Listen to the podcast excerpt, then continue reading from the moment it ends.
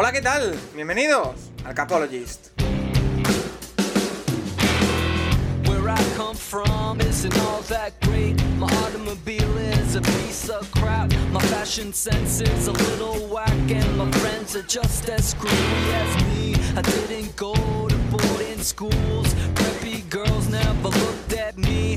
Why should they? I ain't nobody got nothing in my pocket.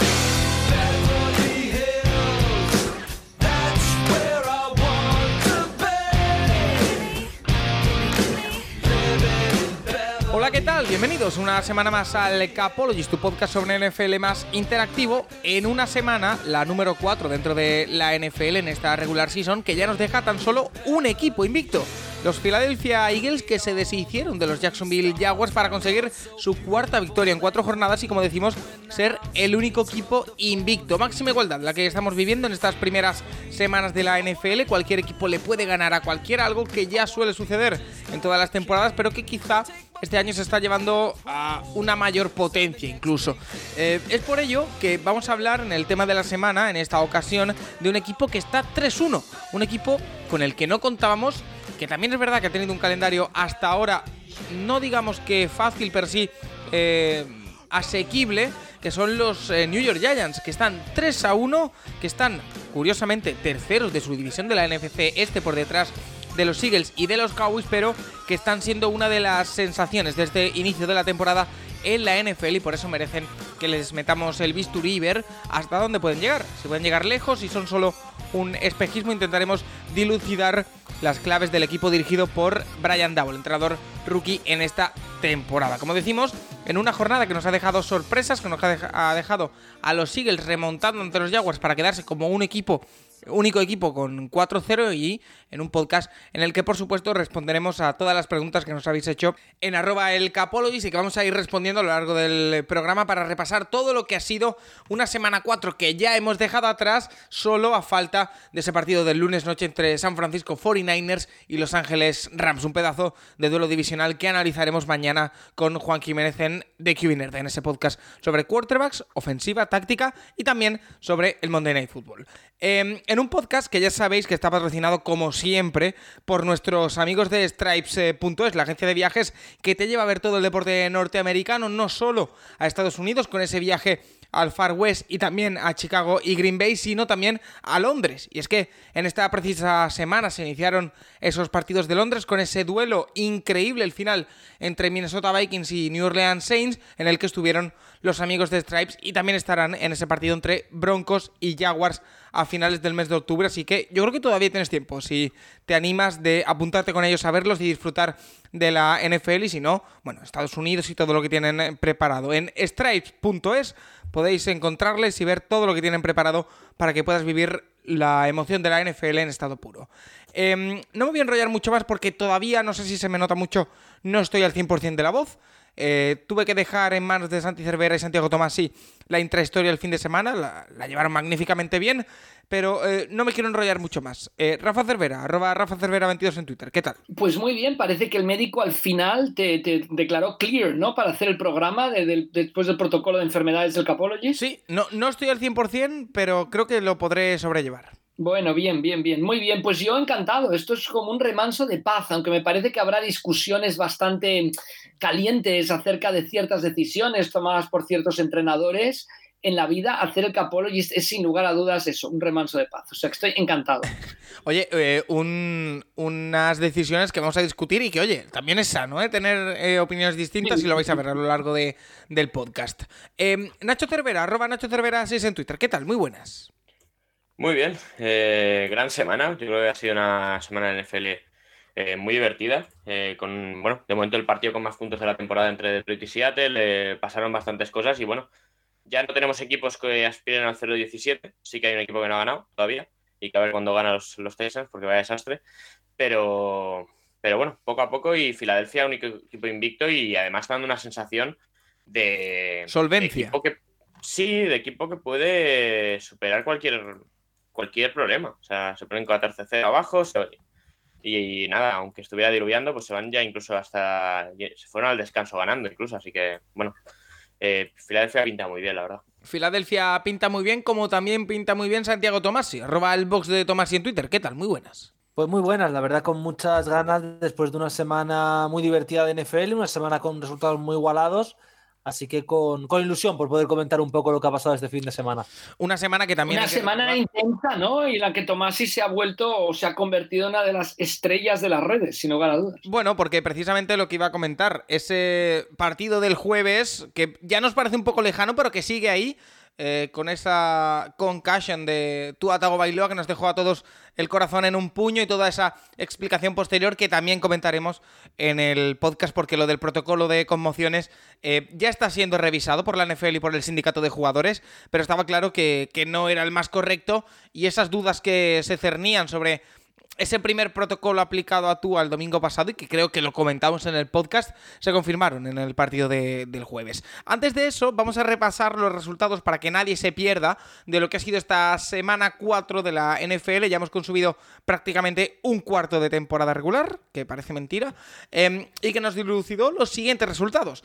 El jueves, como decimos, la victoria de los Bengals 27-15 ante Miami Dolphins, que tuvieron que sacar a Teddy Bridgewater como quarterback titular y que va a ser titular de Bridgewater el próximo domingo, ya está confirmado por parte de los Dolphins. En el partido de Londres, ese final dramático que acabó dilucidando la victoria a favor de los Minnesota Vikings 28-25 ante los New Orleans Saints. Y ya en la jornada de las 7, eh, en el turno de las 7 de la tarde, el domingo, los Seahawks ganaron 48-45 a los Detroit Lions, los Jets que ganaron también a última hora a los Steelers 24-20 en otro partido que también se las trae, por eso del quarterback en, Pittsburgh. La victoria de los Giants 20-12 ante Chicago Bears, la victoria también de los Titans que se imponen en un duelo divisional muy importante a los Colts 24-17.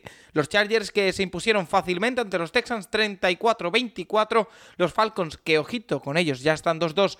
Victoria 23-20 ante los Browns. Los Cowboys que ganaron tercer partido consecutivo ganando con Cooper Rush como quarterback 25-10 a los Washington Commanders. Los Eagles que remontaron y ganaron 29-21 a los Jacksonville Jaguars. Los Bills que también tuvieron que remontar 23-20 se impusieron a los Baltimore eh, Ravens. Los Cardinals ya en el turno de las 10 le ganaron 26-16 a los Panthers.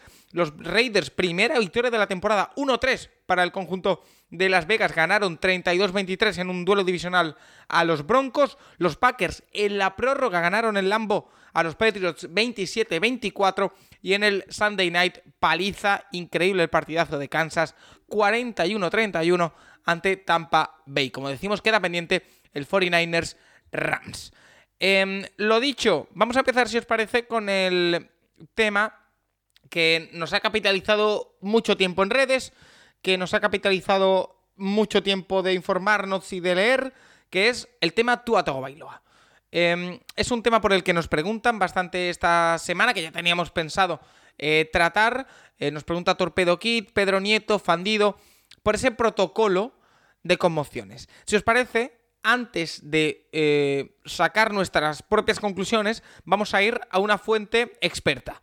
Vamos a ir a Javier Peña, nuestro experto en lesiones deportivas, también experto en este tipo de asuntos. Ya le pudimos escuchar en redes comentar un poco qué es lo que pensaba sobre el asunto y qué es lo que había sucedido, pero vamos a escuchar todo lo que piensa sobre ese suceso Tuatago Bailoa. Para el que no esté eh, informado de lo que sucedió, el pasado domingo, en el partido de los eh, Dolphins, eh, Bailoa se lleva un golpe en la cabeza o un latigazo cervical, ahora escucharemos a, Javier, es eh, sometido al protocolo de, Bueno, en teoría no era una conmoción, pero bueno, eh, hay un poco de duda ahí, se acaba sometiendo al protocolo, le dejan seguir jugando y al siguiente jueves vuelve a jugar, se da otro golpe en la cabeza y em, vemos una imagen en la que básicamente tiene los dedos como eh, mm, eh, fuera de sí. O sea, no, no eh, fuera de sí tú a Bailoa, no se lo a todos, como decimos, el, el corazón.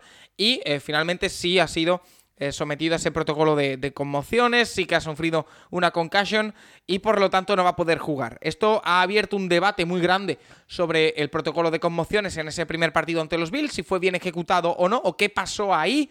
De hecho, incluso el doctor que llevó a cabo ese protocolo ha sido despedido por parte de la NFL y el, el sindicato de jugadores que pidió su despido. Pero como decimos, Vamos a escuchar a Javier Peña qué es lo que opina y cuáles son las posibles soluciones que se pueden aplicar a ese protocolo. ¿Qué tal, Javi? Muy buenas. Muy buenas, amigos del Capologist. El auténtico trending topic de esta semana en la NFL ha sido sin duda la lesión de Tua Tagovailoa, el quarterback de los Miami Dolphins. Se ha hablado ya mucho sobre la gestión del tema por parte de la liga y de su equipo, así que yo básicamente lo que intentaré hoy es aportar algunos datos e informaciones interesantes a este debate. La primera cosa que se debe aclarar respecto a este caso es que una conmoción cerebral se suele producir, como todos sabemos, por un golpe directo en la cabeza. Este es el mecanismo más habitual. No obstante, hay otro mecanismo de producción de conmoción menos conocido, el latigazo cervical. Los jugadores que sufren esta lesión de cuello también deberían ser invitados a pasar el protocolo de conmociones porque es muy frecuente que un problema vaya asociado al otro. Por este motivo, se actuó correctamente cuando se retiró a Tua del Bills Dolphins de la jornada 3. Ahora vamos a la segunda parte del tema. Si se sospecha que un jugador NFL ha padecido una conmoción cerebral, se activa un protocolo de la liga. Este protocolo lo puede activar cualquier agente del juego, compañeros, entrenadores, médicos, árbitros, pero la NFL tiene observadores independientes en cada evento. También es independiente el neurólogo que atiende al jugador que puede decidir hacerlo en la tienda médica, en el vestuario o en un hospital. Evidentemente, la evaluación la realiza un especialista independiente para evitar sesgos de cualquier tipo. Todos los que hemos estado en contacto con el alto rendimiento deportivo sabemos que para no fallar en cuestiones éticas es mejor que este tipo de actuaciones se realicen por parte de personas ajenas a los equipos, sin ningún tipo de duda. La cuestión más espinosa. ¿Pudo fallar el reconocimiento por parte del neurólogo independiente cuando Tua tenía signos compatibles con haber padecido una conmoción? La respuesta es sí. Sin hablar de mala praxis médica, los test denominados de banda o sideline en inglés para la detección de las conmociones cerebrales son test que tienen una fiabilidad muy baja. ¿Qué quiere decir esto? Que sabemos que ante condiciones exactamente iguales pueden dar resultados o scores diferentes porque los síntomas a observar son subjetivos. Y no solo eso, sino que además estos test no tienen una sensibilidad del 100%, en el mejor de los casos llegan al 90%, lo que quiere decir que hay un 10% de casos de jugadores que realmente sufren una conmoción que son diagnosticados como libres de ella por defecto de los protocolos usados. ¿Y existe alguna forma mejor de diagnosticar las conmociones? Pues sí existe. En rugby profesional ya se han realizado experiencias exitosas utilizando la saliva de los jugadores. A través del ARN no codificante de la saliva, una molécula de ARN funcional, se pueden detectar de forma precisa con pruebas PCR expresiones de estas moléculas que indican que un jugador se ha conmocionado comparando su saliva con una muestra anterior que se recoge cada ocho semanas. Inconveniente que este test se debe hacer en laboratorio y no permitiría tener un diagnóstico rápido para devolver al jugador al campo durante el partido con el perjuicio que esto representa para el espectáculo. Y entonces, ¿se podría haber mejorado la gestión del caso Tua? Asumiendo que el peor escenario para un deportista es una segunda conmoción sobre una recuperación incompleta de una conmoción previa y que en la actualidad no existe forma de diagnosticar la encefalopatía traumática crónica, la única clave para estar tranquilos es la prevención. Ante la mínima sospecha, se debe retirar al jugador y realizar el test de banda. Si se le autoriza a seguir jugando, se debería complementar automáticamente ese primer test con un segundo test, preferentemente de saliva, la mejor herramienta que existe hoy en día. Entre partido y partido hay suficiente tiempo para obtener resultados de laboratorio. No se puede asumir que un resultado negativo en un test de banda es concluyente.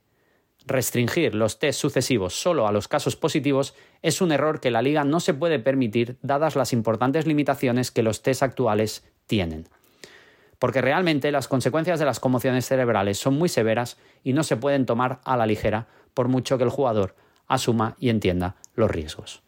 Un abrazo muy fuerte. Ahí hemos escuchado a Javi Peña, gracias por darnos un poquito de luz con todo esto, porque no es un tema sencillo, Santiago Tomasi, y eh, te he escuchado mucho en redes teorizar sobre el tema, tú que conoces mejor que nadie este asunto, ¿qué es lo que ha pasado con todo esto? A ver, el, tema principal, y yo creo que es el tema de debate, más allá de Miami, no Miami, Bengals, no Bengals o el equipo que sea, es más, ha vuelto técnicamente a pasar ayer, o por lo menos algo similar con Cameron Braid. El, el tema principal de debate es el. Hay un punto dentro del protocolo de conmociones que dice que si recibes un golpe en la cabeza, es un síntoma que no puedes volver si tienes sangrados, que fue lo que pasó con Matt Moore, si tienes mareo, si tienes dolor de cabeza o si tienes una incapacidad evidente motora, que es lo que pasa con Tua el día de Búfalo, es decir, que se cae. El primer argumento que se usó fue que era por un pinzamiento cervical, que puede pasar, pero es que el, debate principal no es tanto si hubo una conmoción o no, que parece que con el tema de la segunda conmoción o no segunda conmoción, pero el rigor que tuvo después del golpe podría indicar una segunda conmoción. El debate es que no debería haber vuelto a jugar. No debería haber vuelto a jugar, no debería haber jugado la semana siguiente por precaución. Y ahí es donde está todo el debate. El tema es que el protocolo de conmociones falla. Y el, protocolo de conmociones ya ha fallado varias veces. Eh, yo lo ponía en Twitter, falla en 2015, cuando a Case Keenum ni se lo hacen, en RAM, no, perdón, en 2013, cuando a Case Keenum en RAM ni se lo hacen y acaba jugando el último drive con una conmoción de caballo. Pasa en 2017 dos veces, una en Miami con Matt Moore, eh, repito, no sufre conmoción, sufre un sangrado por la boca, por tanto no tendría que haber vuelto a jugar, vuelve a jugar, la NFL reconoce el error. Pasa con Tom Savage, que yo creo que la de Tom Savage todo el mundo se acuerda, porque es un golpe donde se queda KO un minuto vuelve a jugar un drive y le tienen que sentar porque es evidente que tiene una conmoción. Con Cameron Braid este domingo ha pasado exactamente lo mismo, que es sale, tiene dos drives y de repente vuelve al banquillo, oye, me duele la cabeza, oye, que en verdad tenía una conmoción, pero ha superado el protocolo de conmociones. ¿Por qué? Pues porque el protocolo no es bueno y no protege lo suficientes a los jugadores. Y sobre todo porque el punto de los no-goes del tal es que lo vea o el médico neurólogo de allí o el spotter. El spotter es el que está arriba que es el que dice, oye, el jugador 25 se ha caído y puede ser por conmoción, revisarlo porque podría ser grave. El spotter no funcionó el día de Miami. Entonces, ese es, ese es el tema principal, que la sensación que deja es muy negativa porque todo lo que sabemos del protocolo de conmociones es que ya ha tenido problemas previos, que los sigue teniendo y que al final el debate en redes es que Miami es bueno, es que Miami es malo, es que eh, McDaniels tendría que tener responsabilidad o no, que eso es otro debate, pero el debate principal es el protocolo no funciona.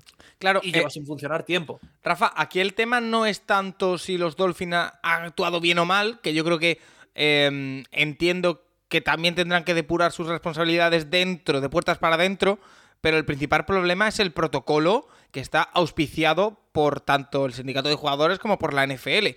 Y el hecho es que no sirvió o no funcionó bien ese protocolo que puso de hecho en peligro a Tua. Porque no debemos olvidar un factor muy importante, eh, que es que estamos hablando de concusiones, de concusiones, sí, de conmociones o concussion, de CTE, de problemas cerebrales, que no son ninguna tontería, que no es lo mismo que, eh, por ejemplo, jugar con un tobillo tocado, o una costilla tocada, como es el caso de Justin Herbert, aunque yo en el caso de Justin Herbert en particular también creo que no debería de haber jugado, pero bueno, eso ya es otro tema, no podemos compararlo, porque una cosa es un daño cerebral irreparable y que puede causarte la muerte, y otra cosa es un problema en las costillas, un problema en el tobillo, un problema en... Son cosas muy diferentes y el protocolo existe porque es un caso muy grave el de las concussion y es un caso muy grave el de las CTE que se empezaron a eh, detectar hace unos años y las e, existían antes pero no se detectaban.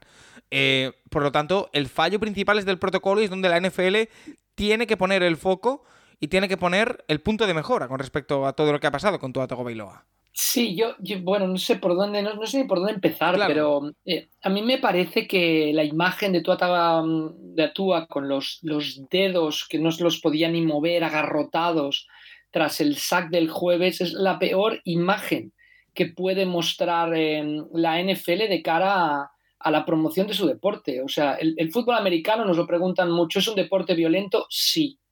Que quiere esconder que es un deporte violento está equivocado.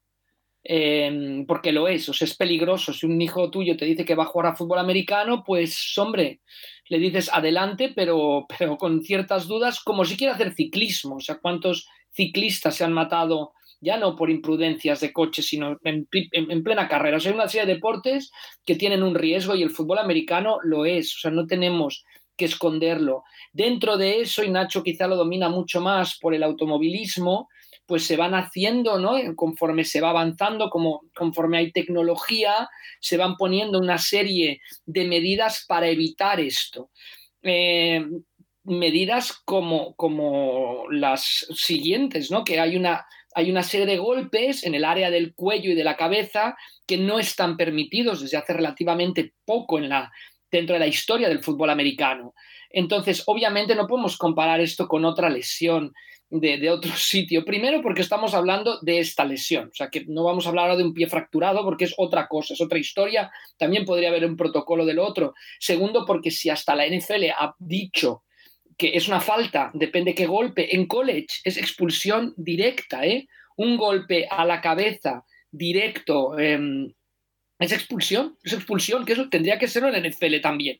O sea, porque en la pretemporada vemos le pegan un viaje fuera del campo, además a Jalen Hurst me parece que es, el jugador que hace, o sea, es que con todo esto Paco se remueve Aaron Donald tirando cascazos y NFL dice, no, es que no puedo entrar porque, por favor, ¿cómo que no puedo entrar? E, etcétera. O sea, hay una serie de cosas muy graves que el NFL está escurriendo el bulto y, y aquí o sea, yo entiendo, porque nos puede pasar a cualquiera el error en el momento, ¿no? La, precipitación, tengo que ganarle a los Buffalo Bills, o sea, eso lo entiendo, lo entiendo.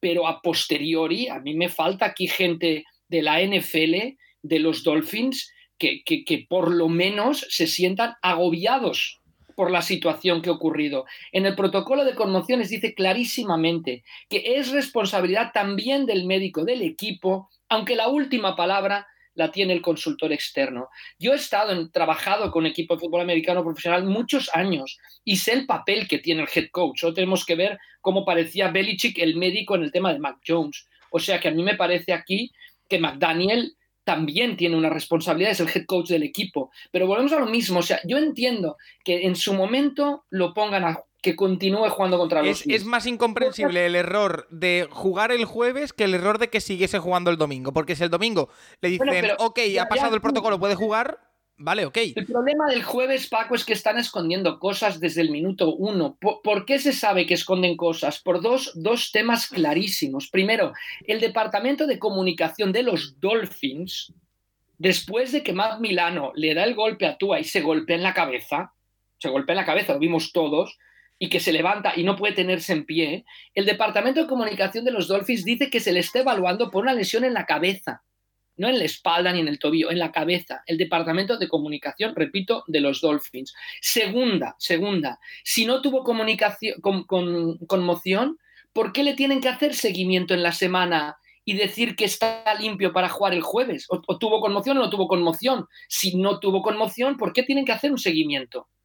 Entonces, por lo menos tenían mala conciencia de si tuvo o no tuvo conmoción. Eso es clarísimo. Tercero, el tema del spotter que ha explicado Tomasi es una paparruchada. O sea, tienes un tío en Nueva York que está mirando en cada partido si el receptor hace un fútbol move o no hace un fútbol move para, para, ver si el pase es completo. No puedes tener otro tío bien pagado para decir este jugador en no, puede, no puede participar en la siguiente jugada. Es que además, Rafa, la se cae, solo, se cae solo, solo después del golpe con los Bills. ¿Cómo puede ser que ese jugador vuelva a, disputar el partido? O sea, es que no, no sé, yo, yo digo, no, no es acusar a nadie. Si, si yo lo entiendo, me, nos puede pasar a todos que le quiero ganar a los Bills. Si lo entiendo perfectamente. Pero después, alguien que, alguien que, que lo único que han hecho es despedir al consultor.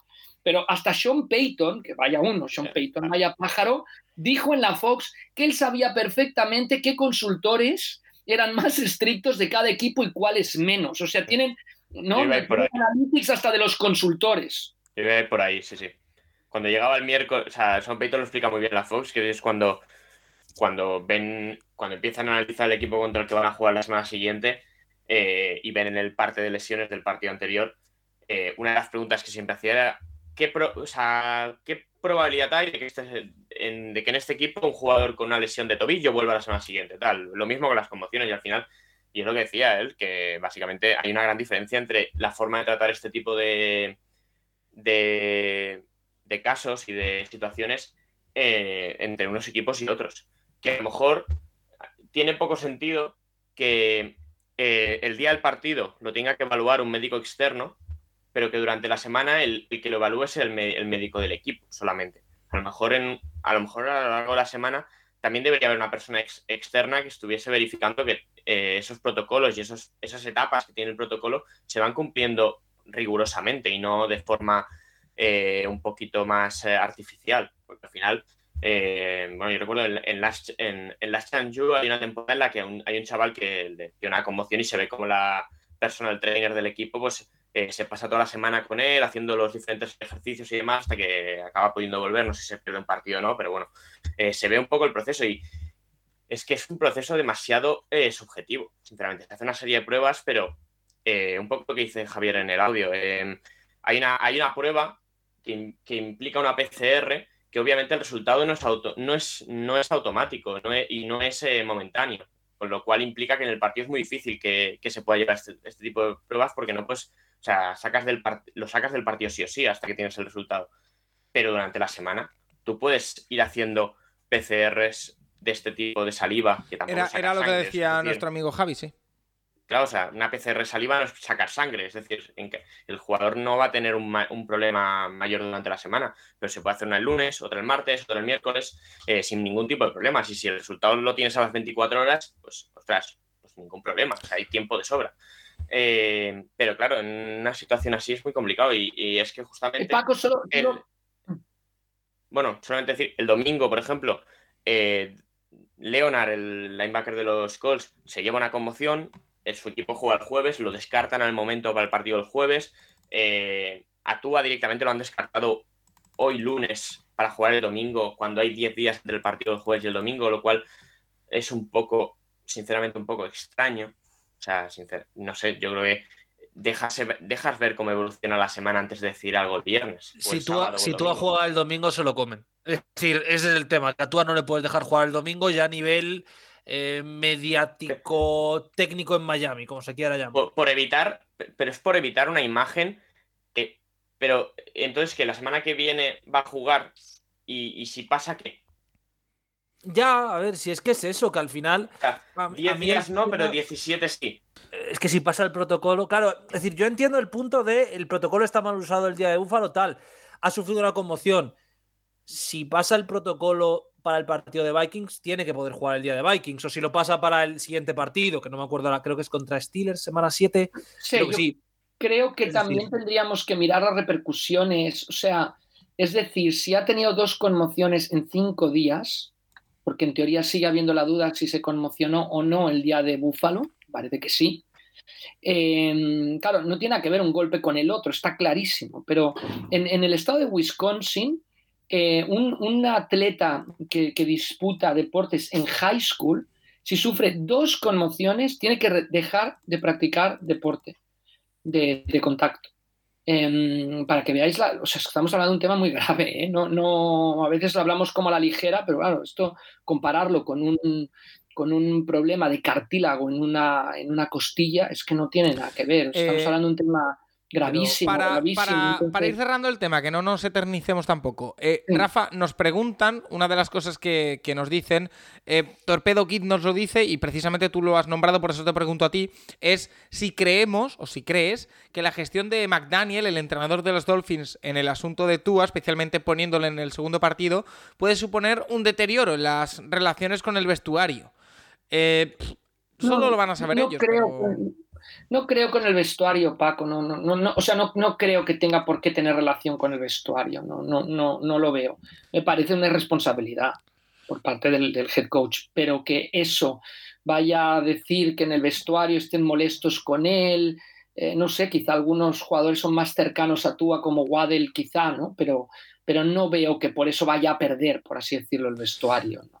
Ok, eh, Ricardo Barajas nos pregunta por otra lesión, ya cerramos este tema de, las lesiones, que es la de Javonte Williams, el running back de los Denver Broncos, que ha tenido una lesión gravísima en la rodilla.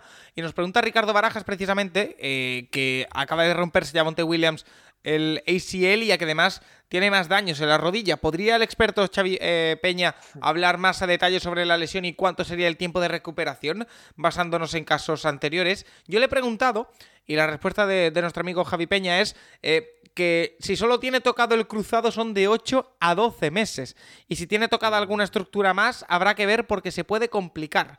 Lo malo en estos casos pues, es que hay un pues porcentaje de deportistas que pueden no volver a jugar en la NFL. Me apunta Javi que uno de cada tres eh, lesionados aproximadamente y que incluso hay otros estudios que hablan de que solo un 28,5% de los lesionados del cruzado están activos en la liga pasadas tres temporadas desde que se produjeron la lesión. 8-12 em, meses seguro y a ver cómo vuelve Nacho. Sí, las lesiones de, ligamentos en, las rodillas son bastante graves. Eh, no se ha hablado de triada, pero sí que se ha hablado de, que hay cosas, hay más cosas afectadas en la rodilla. Eh, a ver, es una lesión complicada para los, para los Broncos. Los Broncos que, bueno, vuelven a decepcionar una semana más. Eh, habían sacado partidos de, forma milagrosa las semanas anteriores y con haciendo lo mínimo. se veía venir, también te digo, ¿eh? Bueno, es que son uno de los equipos más decepcionantes de la temporada, como son. O sea, los Broncos, eh, todo el subidón que había con Wilson, todo el subidón que había con, bueno, ciertos movimientos de la offseason y la verdad es que el equipo eh, está jugando muy mal. O sea, las cosas como son. El ataque es muy plano. Eh, en defensa no son tan espectaculares. O sea, a lo mejor el nivel de las últimas dos semanas tiene que ver más con los ataques que adelante que con la defensa en sí mismo. Y la verdad es que están jugando muy mal, Broncos. Y la lesión de Javonte Williams es, grave porque eh, Melvin Gordon genera cero, o sea, cero confianza. Eh, tiene un fumble en el partido, está bastante, se le nota que, ya ha entrado en esos años de, declive claro y, hombre, un backfield con Javonte y Melvin Gordon, pues no vas tan, no vas mal. Con Melvin Gordon yo creo que vas, no vas nada sobrado.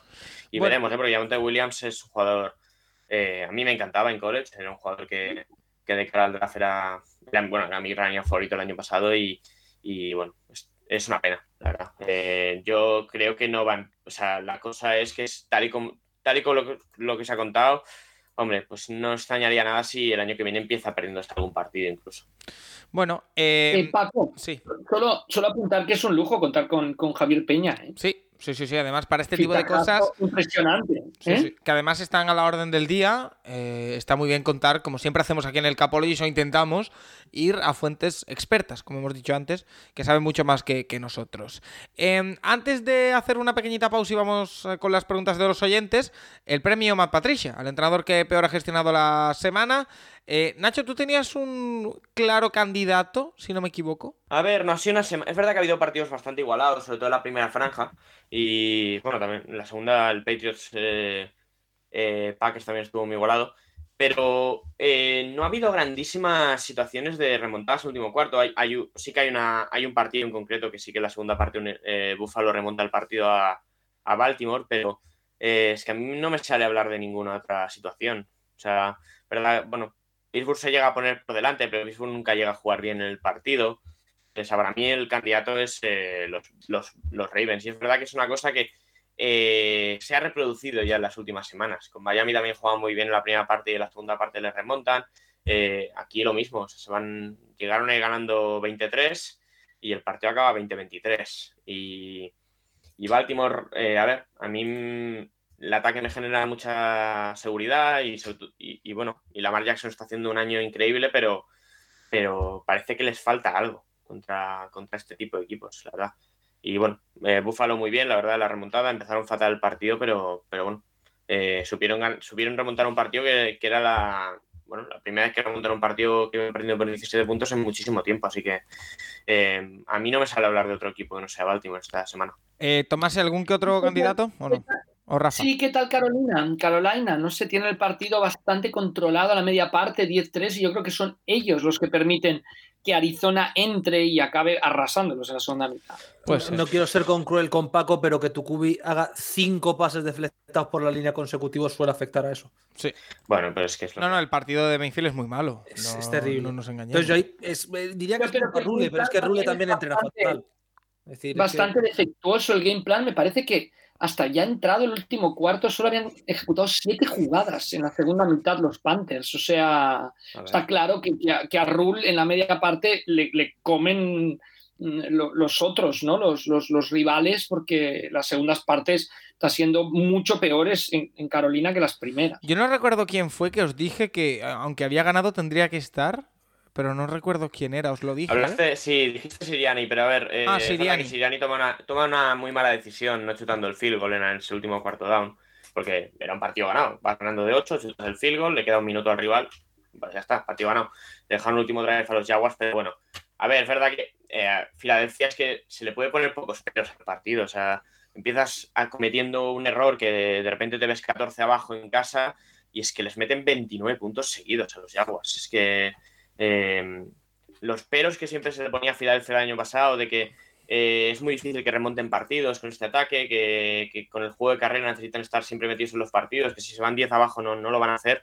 Pues este año de momento, primera prueba, primera prueba superada y con nota. Es verdad que bueno, comete eso, pero yo no, yo es que no creo que en ningún momento vi, perder, vi a Filadelfia ni irse a la prueba ni, perder. Pues yo solo quiero dar a dos entrenadores de la NFC Norte. Venga, vamos. O además. Venga. O'Connell y la Flair. ¿Oh?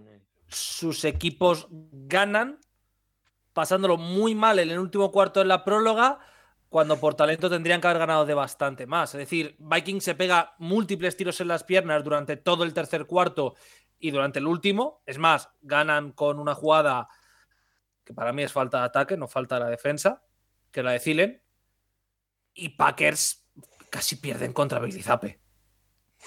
Es decir, casi, ¿qué, épico habría sido este podcast, eh, Tomás, si hubieran ganado los, eh, los Patriots el Lambo con Bailey Zappe, tal y como dijiste. La, la Zappe-manía vive. de titular. Eh, bueno, es que ahora, ahora, puede haber hasta controversia de quién juega titular esta semana, que es lo terrible. ¿Ayer tiene una como... se fue por una conmoción o por qué se fue? Sí, sí, sí, por conmoción. Yo, pero yo no tengo dudas, ¿eh? Puede medio llegar. Pues a ver si juega. Yo, si no está Mac Jones, yo lo tengo claro, pero bueno. Eh, no sé. Eh, yo, no. O sea, yo la verdad es que eh, fue muy gracioso el zape, pero también luego. Pues que que lo, lo analizaremos, lo analizaremos mañana con Juan, pero yo le di cositas, ¿eh? O sea, quiero decir, está muy verde, pero yo le di cositas. Se pierde en el pocket como un niño pequeño. Pero le vi como pero tres, cuatro pases que se, empezaban a ir arriba Belizape. Eh, y cuidado, eh. que... primera lectura no, no, hay, no, hay, no hay dónde va. también te digo, Paco, eh, perdón, eh, Nacho, el problema es quién es el suplente. Es decir, si le pones contra Mac pues es claramente ah, el 2 o el 3. Pero claro, es, que, es que la oposición es Hoyer, que es un poco lo mismo, pero con más años. Bueno. Calvo. Eh, a ver, en Minnesota y New Orleans me pareció curioso que hablamos, a, ver esta semana el, Packers Giants, pero hablamos cuando salieron los, partidos de Londres de que este año el cartel era mejor, mucho mejor que el año pasado. Este partido está al nivel de los Jets, eh, que fue Jets Falcons del año pasado o Jaguars Dolphins. Eh. La verdad es que el partido de Londres fue. Eh, emocionante, fue emocionante. Sí, malo, pero porque los dos equipos son justitos, justitos. Bueno, eh, lo sabíamos, sobre todo de los Saints y de los Vikings lo imaginábamos. Ahora hablaremos de, ellos también. Eh, vamos a hacer, como decimos, una pequeñita pausa y vamos con todo lo que ha sido la semana 4 de la NFL, yendo como siempre de lo más general a lo más concreto. Una pequeñita pausa y seguimos. ¿Quieres viajar a ver NFL? Hazlo con Stripes, la agencia referencia en viajes deportivos. Si dices que vas de parte del Capologist tendrás 50 euros de descuento. Visita stripe.es y da rienda suelta a tus sueños NFL.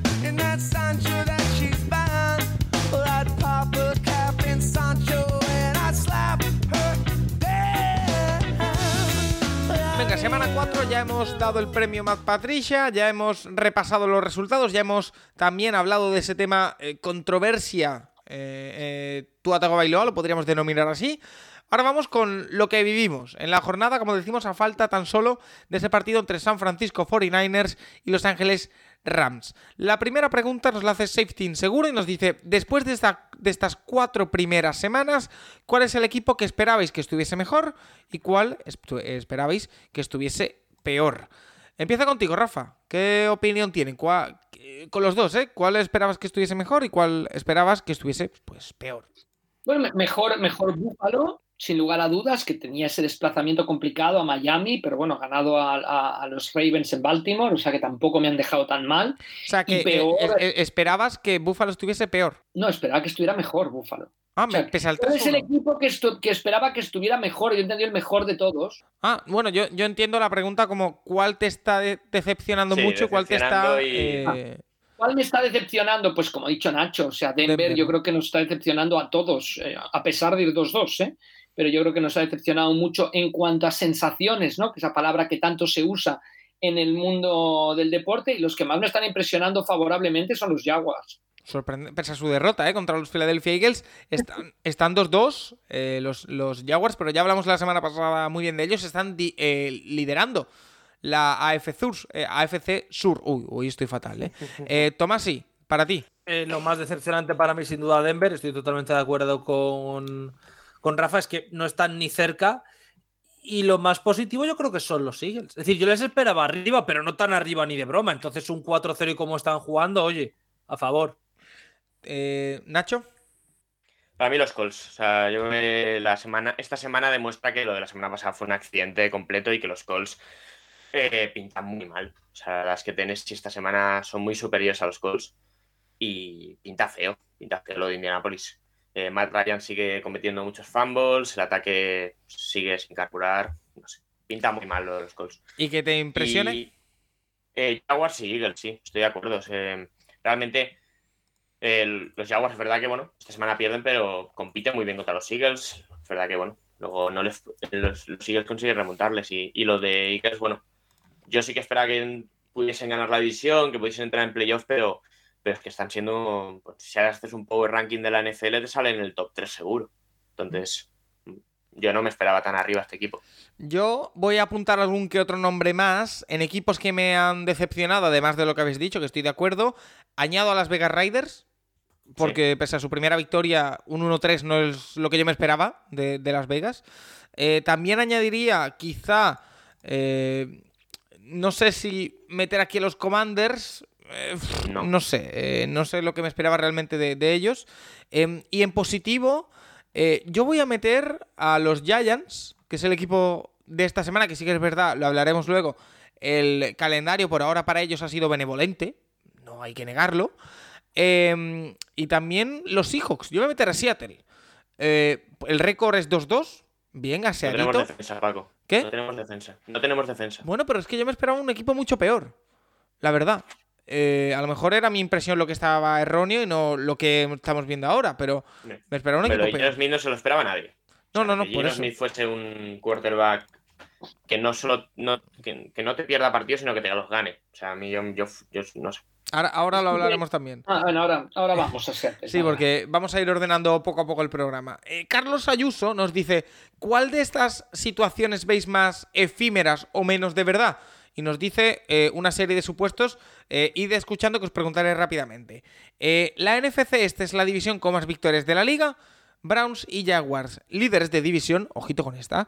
Saquon Barkley, líder en yardas de carrera. Raiders y Patriots en última posición de sus respectivas divisiones. Rafa, ¿cuál te parece la más de mentira de estas cuatro?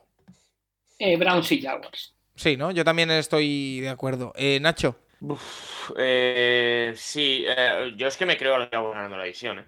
O sea, los Browns, mm, más o menos. O sea, yo creo que Ravens es el mejor equipo de los cuatro. Pero yo tal vez te diría lo de la NFC con, la, con más victorias.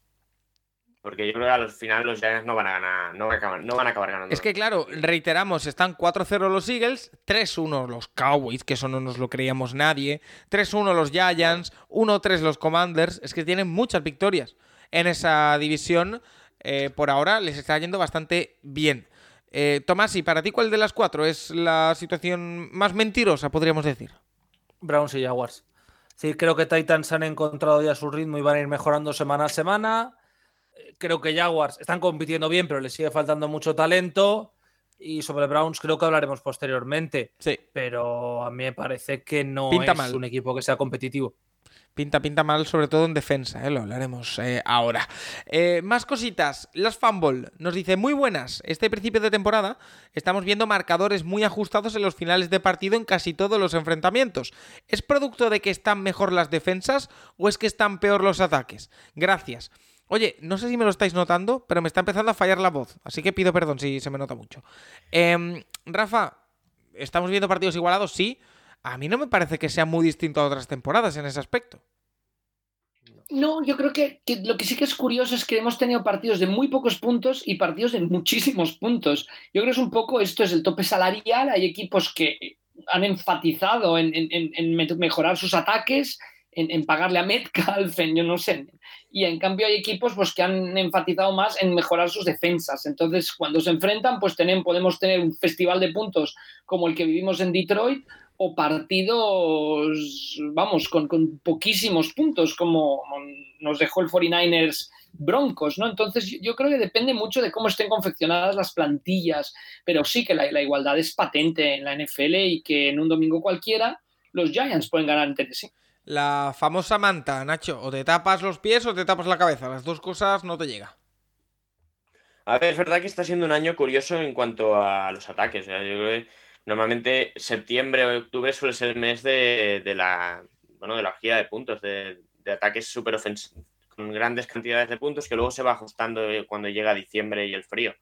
Y este año no, este año la verdad es que eh, no lo he comprobado, pero debe ser la temporada con menos puntos en, las primeras cuatro semanas en, bastantes años. Y bueno, veremos cómo, se ajusta eso, pero ajustado, marcadores ajustados siempre ha habido. Eh, más cositas. Eh, hablando de igualdad, Jesús nos dice: Teniendo en cuenta el nivel de la NFC este en temporadas anteriores, ¿creéis que este año va a estar contra todo, contra todo pronóstico más igualada, quitando a mis Eagles de la ecuación? Claro, ¿veis aparte de Eagles a Nueva York o Dallas metiendo el morro en playoff? Gracias. Eh, Tomás, si lo hablaba yo antes fuera de micro eh, con, Nacho, que hay pocos equipos de la NFC, y esto sí que parecía que lo teníamos claro desde antes de la temporada, que tengan un puesto, entre comillas, asegurado en playoff. Eh, podemos hablar de Tampa Bay, podemos hablar de Green Bay y, a, ver, y a ver. Eh, podemos hablar de Eagles por su inicio y bueno, seguro que los, Rams. los Rams eh, y para de contar. El resto de equipos... y a priori Dallas y San Francisco tienen plantillas que deberían estar en playoffs, pero... Bueno, pero no, no están todavía a esta altura. Los otros 10 equipos son terribles. O sea, no estoy de acuerdo con Dallas, ¿eh? Yo Dallas no lo veo tampoco claro. Pese a que están ganando con Cooper Rush, que hablaremos también, que, claro, la duda ahora está en si hay que jugar con Cooper Rush o si vuelve Dak Prescott o qué. Pero la pregunta era, Tomás, eh, más allá de esos cuatro o cinco equipos que sí que lo tienen bastante claro o que debería ser, eh, deberían ser carne de playoff, eh, las otras dos, tres posiciones yo no las tengo, pero para nada claras y no sé, bueno, sí lo sé, pero si es por igualdad por arriba o igualdad por abajo. Es decir o porque todos son bastante peores o porque todos están subiendo el nivel. Yo creo que es que son bastante peores, pero eh, no sé qué opinas tú. Pago con cariño, me has hecho una pregunta excesivamente larga para una respuesta que va a durar menos de un minuto. Mira, ya la estás la alargando NFC, la respuesta. La NFC y la AFC están en la zona de la wildcard más o menos similar. Esto que digo puede sonar a una barbaridad, pero si nos vamos a quién está 2-2 en la FC, la mitad de los equipos no nos lo creemos. Creo que el problema es que la NFC todo el mundo tenía súper asumido que hay equipos muy mediocres, no malos, cuidado, porque una cosa es ser malo y otra es ser mediocre. Hay equipos muy mediocres y algunos se va a colar. No me quiero a los Vikings, por mucho que vayan 3-1, 86-80 de diferencial, es decir, 6 puntos de diferencia, que es lo mismo que Packers. Es decir, me estás diciendo que has ganado 3 partidos por 6 puntos de diferencia en positivo, suena mal. Los Giants han ganado partidos donde ofensivamente han jugado muy mal. Estoy pensando en el de Tennessee, estoy pensando en el de Carolina y estoy pensando en que eh, ayer contra Chicago no hacen ninguna locura ofensiva. Tomás, sí, ¿has visto el diferencial de, puntos de Giants? Más 5. Correcto, también. Sí, porque claro, Dallas les gana bien, que es lo mismo que pasa con Green. Bueno, les gana bien, les gana de 7. Ya. Pues claro, es decir, es que ganar bien en esta, en esta división es ganar de Bueno, pero no fue un partido para 7 puntos. ¿eh? Ya, ya, pero es que, es que a mí la sensación que me deja todo esto es, siendo, mm, quiero que todo el mundo entienda que quiero ser respetuoso con los dos equipos de la NFC este. A Giants creo que le falta equipo, es creo que lo está haciendo bien el head coach, creo que lo está haciendo bien el equipo, pero que le sigue faltando talento. Y a mí lo de que Jones sea funcional por hacer tres carreras, no me lo acabo de creer, sinceramente. Sí, ya ya se lesionado. Ya, bueno, pero seguramente pueda volver este fin de semana, es decir, tampoco a mayor drama. Pero bueno, volvió cojo al partido porque Taylor, se fue una conmoción, otro más. Pero... Y por parte de Cowboys hay talento. Es que en Cowboys no falta talento. en Cowboys hay mucho talento. Pero y ojito a CD Lamb que está despertando, ¿eh? Como voy a recibir uno, y eso puede ser una muy buena noticia para, para El problema es lo que decíamos al principio de temporada. El problema de Nueva York es el campo, que falta talento. El problema de Dallas es la banda. Eh, ¿Qué es más fácil de solucionar? ¿El talento enmascarándolo con jugadas o la ineptitud enmascarándola con talento? A mí me parece que es más difícil de enmascarar la ineptitud. Y creo que ese es el problema que tiene actualmente el equipo de. Eh, no más allá, no, disculpadme. El equipo de Eh, Cowboys. Yo creo que se van a quedar los dos equipos fuera. Sé que esto decirlo ahora ¿Y es muy quién entra? arriesgado porque Es los que dos ¿quién están entra, 3-1, etcétera, etcétera. El, pro- el problema es quién entra. ¿Quién entra? verdad, ¿eh? Eh, Pues honestamente, Eagles, Rams, Buccaneers, Packers. Seguramente, por mucho que yo siga teniendo dudas, Vikings porque está ganando los partidos que debería perder y eso ya te da un plus. Cardinals, quizá. No. no, Falcons. no, Falcons. no, Falcons ver, y Seahawks. Falcons, no. Eh, a ver, es que de verdad, la NFC, 49ers debería entrar. O sea, por talento. Ah, 49ers hostia, se me debería olvidó- entrar. perdón, perdón, Pero perdón, vamos perdón, a ver, perdón. porque hoy, Se hoy se San pueden poner Francisco. uno. San Francisco debería entrar por talento. Pero hoy se pueden poner uno 3 Ya, Ya pero luego juegas contra Carolina. Sí, Claro, es decir, Pero, eh, pero es que de verdad hay, hay, hay 10 equipos que en, en, esta, en esta conferencia y uno va a entrar mínimo. Y es que de verdad, Giants, eh, Commanders, eh, Lions, Bears y Vikings, Saints, Falcons y Panthers, Seahawks y Cardinals no Pero- tienen nivel para jugar playoff. Yo creo que al final. mí, eh, Rafa, hay una diferencia seria en eso. Es decir, por ejemplo, Lions tiene un ataque espectacular. La defensa es horrorosa. Yo es que creo, es que estoy, convencido, y se lo decía hoy a Nacho, que hemos compartido una merienda cena maravillosa, que eh, los Lions, que ahora mismo son, ojo, el equipo que más puntos anota en la NFL, también el equipo que más puntos encaja, con esa dinámica me los creo Paco, entrando en playoff. Me los Sus creo. 200 281 puntos combinados entre los que han marcado y los que han encajado Sí. es hasta estos momentos un récord de la NFL después de cuatro semanas y van en paso de batir el récord de 533 puntos que permitieron los Baltimore Colts, eh, porque van en- en- de momento en paso de recibir 595 puntos si, si todo continúa igual. Es que son un Quiero equipo que, recordar que- van que con un están diferencial de menos uno. menos uno. Es que están, Sí. están 1-3, pero son un equipo que me creo que haga 8-9 victorias y sigue con este ritmo de ataque. Es que me lo creo. Yo- yo- y yo me creo que acaba en Tam- 3-14. También, también, también. Hombre, es que pero dan las, la- digo- las dos opciones. Es decir, si anotas 30 y ¿cuánto fueron este fin de semana? ¿35? 45. 45 puntos. Sin tu running back 1, sin tu wide receiver 1 y sin parte de la línea. Ya, es que pero. estadísticamente. Pero contra Ya, la defensa de Seattle. Ya, ya, Ya, pero es que bueno, hemos pero- hablado mucho. O sea, hemos tenido esta conversación mucho los de Seahawks. Es que no, es muy complicado que anotes más puntos. O sea, el partido de Detroit es muy difícil meter más de 45 puntos.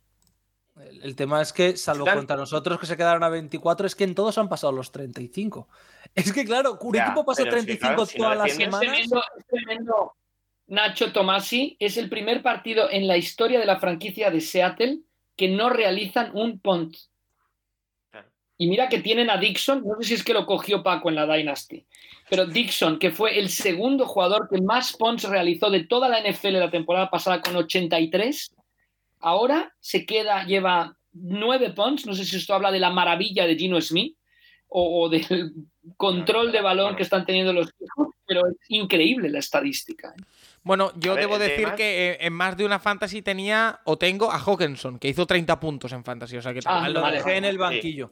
Si, tenéis- Todavía- si, eh, si tenéis Pitts. un Tyren que juega contra Seattle, ponedlo. Lo Va a hacer el récord de su carrera. Todas las semanas. Yo puse a Kyle Pitts que sacó dos puntos y medio. Hawkinson bien. 32 y medio. Bueno, Muy bien, no claro, bien claro que sí. Una cosa que sí me ha sorprendido mucho, o sea, esta semana Detroit va a New England. Eh, dan favorito a New England en las casas de apuestas. New England no tiene ataque para seguirle el ritmo a Detroit. Pero sí tiene defensa para. Ya, pero, pero no sé si tanto, ¿eh? O sea, si New England no va, no va, no les puede ganar un partido de 35 puntos. no. Yo solo digo que New England ha llegado a 24 en Lambeu. Bueno, eso también es Bueno, con un pick six. Ya, es Bueno. que eso puede- es que eso ha pasado. Es decir, es que los pick six, Goff, a ver, llevas otras intercepciones, que como se está jugando bien. Pero van a caer No, más un pick six, un pick six. Claro. A ver, Pero- a ver, a ver, a ver. Perdón, perdón, perdón, perdón, porque tengo que hacer podcasting en directo y del importante. Eh, acaba de anunciar Ian Rappaport, y voy a irme directamente a este tema porque tenemos preguntas al respecto, que los claro. Steelers esperan ir hacia adelante con su quarterback rookie, Kenny Pickett. Por lo tanto, semana 4 se marca el punto y final de la época de Mitch Trubisky como quarterback titular de los Steelers. Vimos en el descanso del partido cómo eh, Mike Tomlin quitaba del campo a Trubisky, sacaba a Pickett. Sí que es verdad que Pickett no hizo un gran partido. Eh, porque lanzó tres intercepciones. Que debo decir que he visto un dato hoy de Pro Football Focus que dice que eh, ninguna de las tres era. eh, ninguna de ellas lo definen como merecía intercepción. Había por ahí que si se le escapa un receptor, que si. Bueno, en fin. Total. Bueno, la, primer- la primera. La de Claypool, si se equivoca Claypool. La, la- La segunda la- es un pase nefasto. la- la segunda es una que no puede no, tiene que hacer, se tiene que comer la pelota, pueden ganar el partido. O sea, la, la segunda no tiene perdón. Mira, y Mira, nos. y la y, y la la primera tercera confía. es el mérito. o sea, La primera, no, la, la última no cuenta, el Hail Mary no cuenta. Pero la primera es un pase que en el que confía completamente en que Claypool gane el, el- el salto y si Claypool, pues, pues no. Claypool, la verdad es que sorprendió mucho el primer año, pero Claypool se ha quedado en medianía. Y, y, bueno, la toca uno, la, se la lleva el otro, pero, pero Pickett tampoco estuvo. O sea, bueno, anotó corriendo. Que es el típico. Es curioso que el primer partido de Pickett sea el que parezca un running back, un, un quarterback de estos corredores de college. Pero bueno, eh, no, tampoco jugó bien. Y es que de verdad no, eh, ni es el, o sea, no es la solución de los Steelers. Mira, el- eh, el nos la- pregunta, nos pregunta precisamente Hugo solamente. y también David Cowe. David Cowe nos preguntaba si Pickett o la vuelta de Trubisky. Ya lo ha aclarado nuestro amigo y no conocido, pero sí querido, eh, Ian Rap, eh, Rapoport. Pero eh, Hugo nos pregunta que qué tanto puede mejorar Pittsburgh con Pickett. Mañana lo hablaremos con Juan más en profundidad, pero quiero saber también vuestra opinión, Rafa. Eh, Yo creo que la parte anímica del equipo y del, del- del público y la conexión eh, tiene una bola, tiene una bola profunda preciosa, ¿eh? tiene, tiene un, tiene un toque muy, muy bueno la bola profunda. Obviamente tiene que mejorar muchísimo. Es cierto, y lo comentaban los aficionados a los Steelers, y lo decía Nacho desde su sabiduría, que no es el mejor momento porque el calendario es peliagudo ahora, pero si tienes que hacer el cambio, lo tienes que hacer. Yo, yo creo que sobre todo mejorará en que habrá más confianza en general. También hay muchas dudas con el coordinador de ataque, si es el que lo puede guiar. Recordemos ¿no? la, la importancia de que un jugador joven esté bien liderado desde el banquillo, desde la coordinación atacante, en el caso del coreback, que es, es fundamental. Pero yo creo que el cambio hay que hacerlo y que es el momento de hacerlo, porque esta temporada pues irá como vaya. ¿no? Lo, lo llevamos hablando, el calendario que tienen ahora por delante los eh, Steelers hasta el bye es muy complicado. Vienen, si no me equivoco, los Bills, eh, van a Buffalo, perdón, vienen los Buccaneers a Pittsburgh y tienen que visitar a Miami.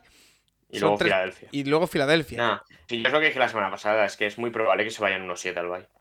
Tomasi no Y las tenía todas. mucho- que como no mucho llegan a 2-6. 1-7, Ni 2 2-6. No van a ganar. Confi-. ¿Confías en la mejora con. Pickett, eh, Tomasi? Es que no es que confíe en Piquet. Es decir, este debate lo hemos tenido muchas semanas tú y yo, Paco, y yo sigo diciendo lo mismo. Es que me da lo mismo que esté Pickett, que esté Trubisky o que esté mi señora madre de Kubi en Pittsburgh. No es el problema del equipo. Es decir, que Trubisky no aporta mucho, pues efectivamente. Sí, no pero compro, mucho. compro, compro el argumento anímico de Rafa, ¿eh? Ya, pero son los Bills, Paco. Sí, pero yo creo que, por ejemplo, a ver. No, pero no hablo del partido ante Yo creo los que van a Bills. perder con los Bills, pero yo creo que, por ejemplo, lo que dice Paco de irse 1-7, pues yo creo que a Tampa, a Miami o a Philly le rasca una victoria. Y es el típico partido que Steelers es un equipo malísimo, desahuciado, hay que echar a Tomlin, primer año en negativo desde no sé cuantísimos años, y pillas a Filadelfia, que es el rival de, de la región, que es el rival del estado, y, y le mojas la oreja. Eh, hay que esperar eh, la... cero viniendo después de un bye. la evolución de, de Mika Fitzpatrick, eh, que salió lesionado del partido. Eh, bueno, no sé si llegó a tener una lesión al final, pero eh, sería otra baja importante eh, para los Steelers en esa. Watt, Watt, ¿para cuánto tiene? Watt tiene. Igual yo creo que hasta el bye difícil Sí, que lo veamos. ¿eh? sí, sí, sí, lo tiene Yo muy creo que difícil. también es Pero- clave la, la pero- es clave no tenerlo. El problema es que, a ver, Pittsburgh ha ganado un partido en el que han conseguido un pick six, cuatro intercepciones, eh, cuatro intercepciones y un fumble. Y aún así tuvieron que bloquear un, fi- un extra point y que el kicker fallase dos goals del rival. Y luego es que la verdad es que los tres partidos, el de Patriots, el de Patriots son tres puntos, pero en ningún momento están cerca de. de Sí, pero en todos los partidos están muy cerca, ¿eh, Nacho? Ya, no, pero es que de verdad es- está muy cerca porque el ataque rival es muy malo. O sea, de verdad, están cerca de los Patriots porque el ataque de los El Patriots. problema es eso, capaz de si meter has más de perdido 200. con los Jets, Y- con los Y Patriots, claro, es que esta semana, es que esta semana, de verdad, los, los Jets ganan haciendo muy poquitas cosas. Nacho, pero Wilson un- juega muy mal. un contraargumento bastante simple. ¿Qué, qué esperamos del ataque de los Buccaneers, por ejemplo? Hombre, yo de un ataque con, con hombre, del ataque los Buccaneers están jugando, no están jugando bien, pero ayer sin jugar están bien. jugando mal. Bueno, pero ayer sin, sin, jugar bien meten 31 puntos. Yendo a remolque todo el partido y con unos Bueno. Chiefs que jugaron en prevent desde prácticamente el segundo cuarto. Bueno, pero es que eh, Pittsburgh, eh, Pittsburgh, el ataque de Pittsburgh no ha pasado de 17. Eh, pa- para que nos entendamos, ¿a qué me refiero? Pittsburgh ha anotado 74 puntos. Tampa ha anotado 82. 82 incluyendo 31 partidos en un, parti- en, un part- en un enfrentamiento contra los Chiefs, donde fueron perdiendo de 10 durante todo el partido, prácticamente, o de más de 10 hasta el último cuarto. Es decir, que el ataque de Pittsburgh es muy malo. Pero que es que estamos en un año donde Pittsburgh ha anotado más puntos que Dallas, que va 3-1. Lo- los Rams tienen un partido menos, no lo voy a contar, no va a ser cruel. Chicago, eh, Bueno. o San Francisco ya anota 24 puntos o también está, bueno, perdón, no, 30 puntos o está por detrás, del nivel de Saints, del nivel de Patriots, del nivel de Texans, del nivel de por encima de Colts, del nivel de Titans, Sí, por encima mira, de Broncos. Mira, ahora que estás viendo esto, mira, Cuidado. de, lo- de los equipos que van por debajo, ¿vale? Voy a decir los récords: 1-3, 1-3, 0 0-3-1, 3-1 los Dallas, los Cowboys, 2-2 los Broncos, 2-2 Chicago, eh, San Francisco 1-2 y los Colts 1-2, 1-2-1. Gre- Green Bay está un punto por encima. Green Bay, que es un equipo importante. Sí, Tomás, y yo, yo por eso digo que, que creo que la baja de Watt ha sido tremenda, demoledora Sí. en estos momentos. Y creo que Watt va a afectar mucho, no sabemos cómo está Minka, pero que Steelers no está tan mal, no sé si me explico. Que al final, tal Es y que- como está la liga, el ataque de Steelers siendo malo no es absurdamente malo. yo tengo, no yo es tengo la impresión 32. tengo la impresión de que los Steelers son justo lo que esperábamos. Sí, Eh, equipo competitivo que puede ganar partidos porque y está que- muy yo- bien. Y que a los Yo- Browns yo le podían haber ganado perfectamente y que a los Jets le podían haber yo ganado perfectamente. La historia sería muy comple- completamente distinta con un 3-1. Que podía haber sido Bueno, y están- perfectamente. Y está- están, están a un, a un paradón de Fitzpatrick y 0-4, también te digo. Ya, pero si hacemos yo eso, creo si que hacemos ese esa el jugada- punto.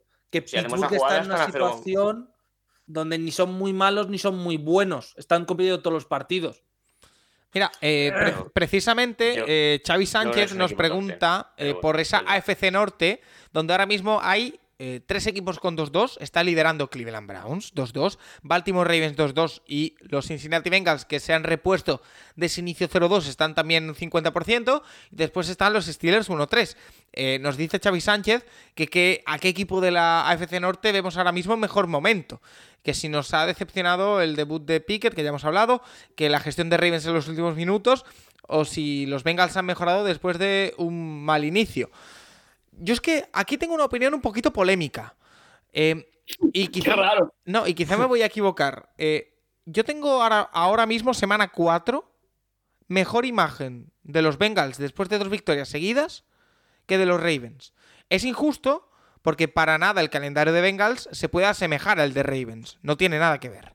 Porque los Ravens han enfrentado a Bills, eh, tuvieron también el partido contra Miami, sí que es verdad que Bengals sí se ha enfrentado a Miami. eh, Pero con toda la situación con la que Eso se es. enfrentaron. eso es. Pero sí que es Pero- verdad pero que... hay una mejora, ¿eh? Hay He- una mejora en los eso Bengals. iba, eso iba. He visto mejora en la línea ofensiva, que era el principal agujero de los Bengals. Creo recordar que no recibió ningún sack contra Miami, eh, Joe Burrow. eh, o no, recibió uno solo y no recibía menos de dos desde hacía más de un año. Eh, hay mejora. Y ahora mismo, tal y como está la situación, los Bengals han salvado ese inicio de, de temporada, no se han descolgado en la división. Yo me los creo. Nacho. A ver, yo creo que sí que es un equipo que tiene que estar peleando por playoffs. Lo bueno es que esta semana hay un Ravens Bengals, para lo que comentabas. Es el Sunday Night esta semana, el Ravens Bengals. Buen Y partido. veremos cómo está la situación. Yo sí creo que estos dos equipos son mejores que Cleveland. Sí, sí, sin Ah, duda, sin duda. Y además es que Cleveland eh, ahora viene, es lo mismo que Pittsburgh. Eh, hablamos también con la sanción de, de, de Sean Watson. Ahora viene el calendario duro para Cleveland. Y, y- y es que de verdad tenían que haber sacado el 4-0. Por, por viendo los partidos ¿eh? también. O sea, no es que hayan jugado con un equipo que haya hecho un partidazo. O sea, ni, ni los Jets ni los Falcons hacen dos buenos dos grandes partidos contra ellos. De hecho, de hecho la, la impresión que da en Cleveland, o al menos la impresión que tengo yo, es que quien pierde los dos partidos es Cleveland. No los gana el rival.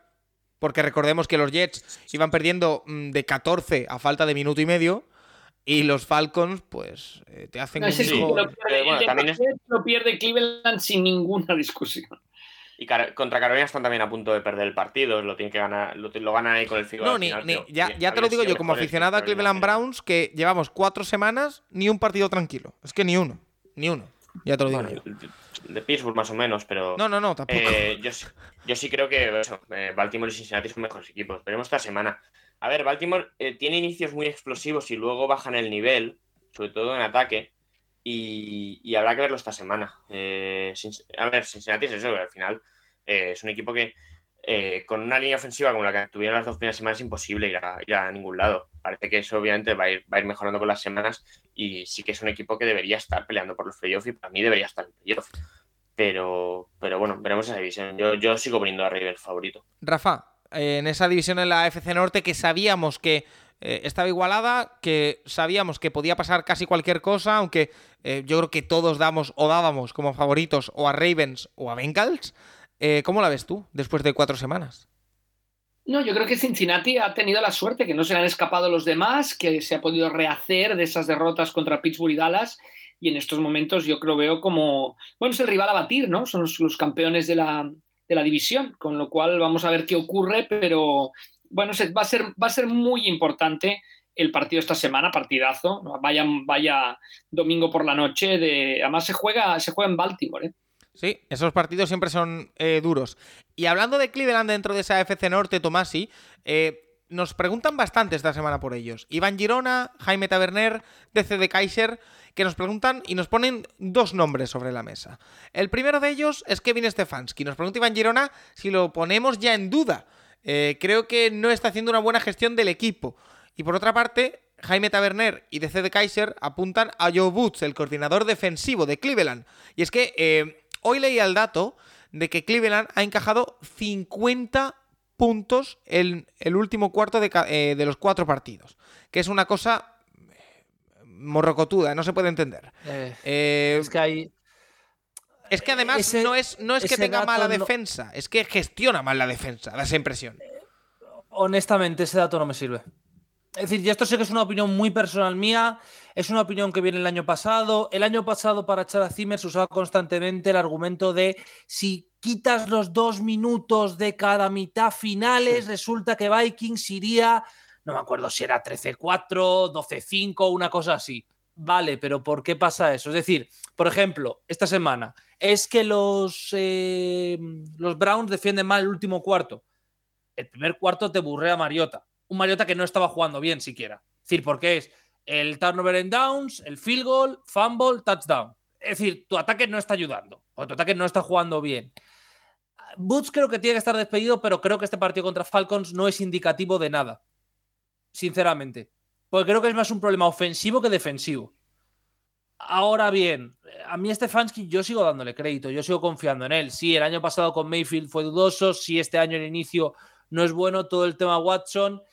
Eh, lo mismo que hemos hablado varias veces de Miami, lo mismo que hemos hablado varias veces de Washington, para mí el problema de Cleveland no está ni en la banda ni en el campo, está más arriba.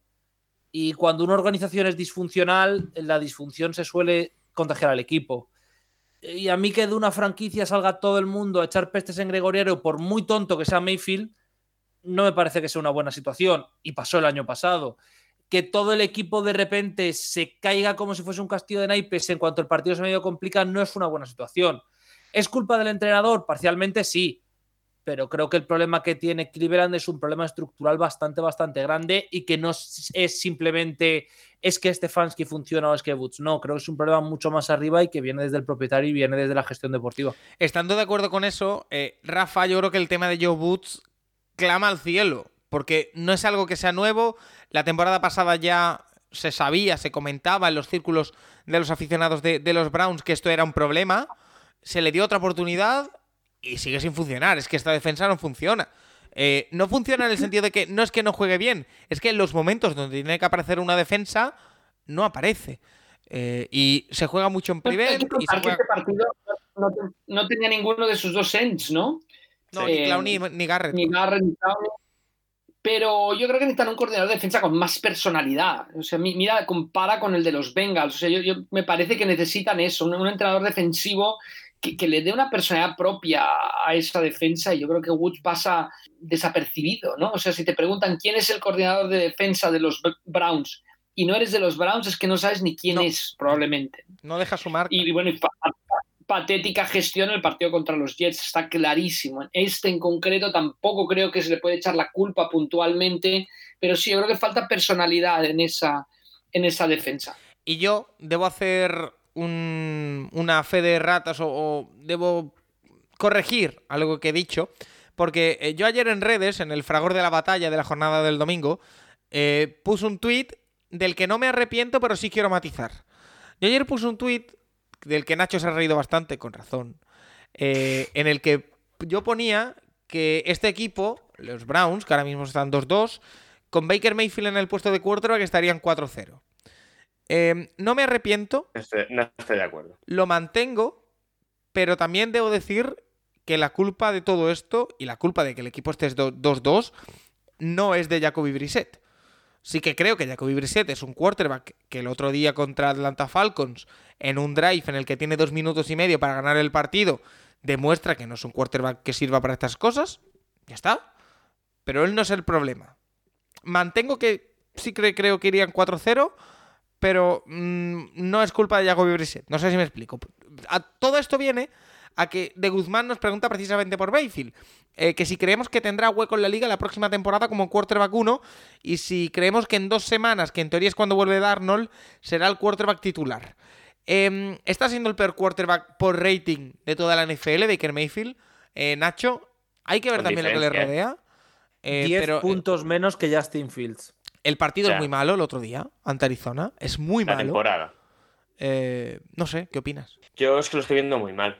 Eh, la verdad, es, eh, es verdad que, bueno, la situación de Carolina es la que es, pero Mayfield está siendo parte del problema.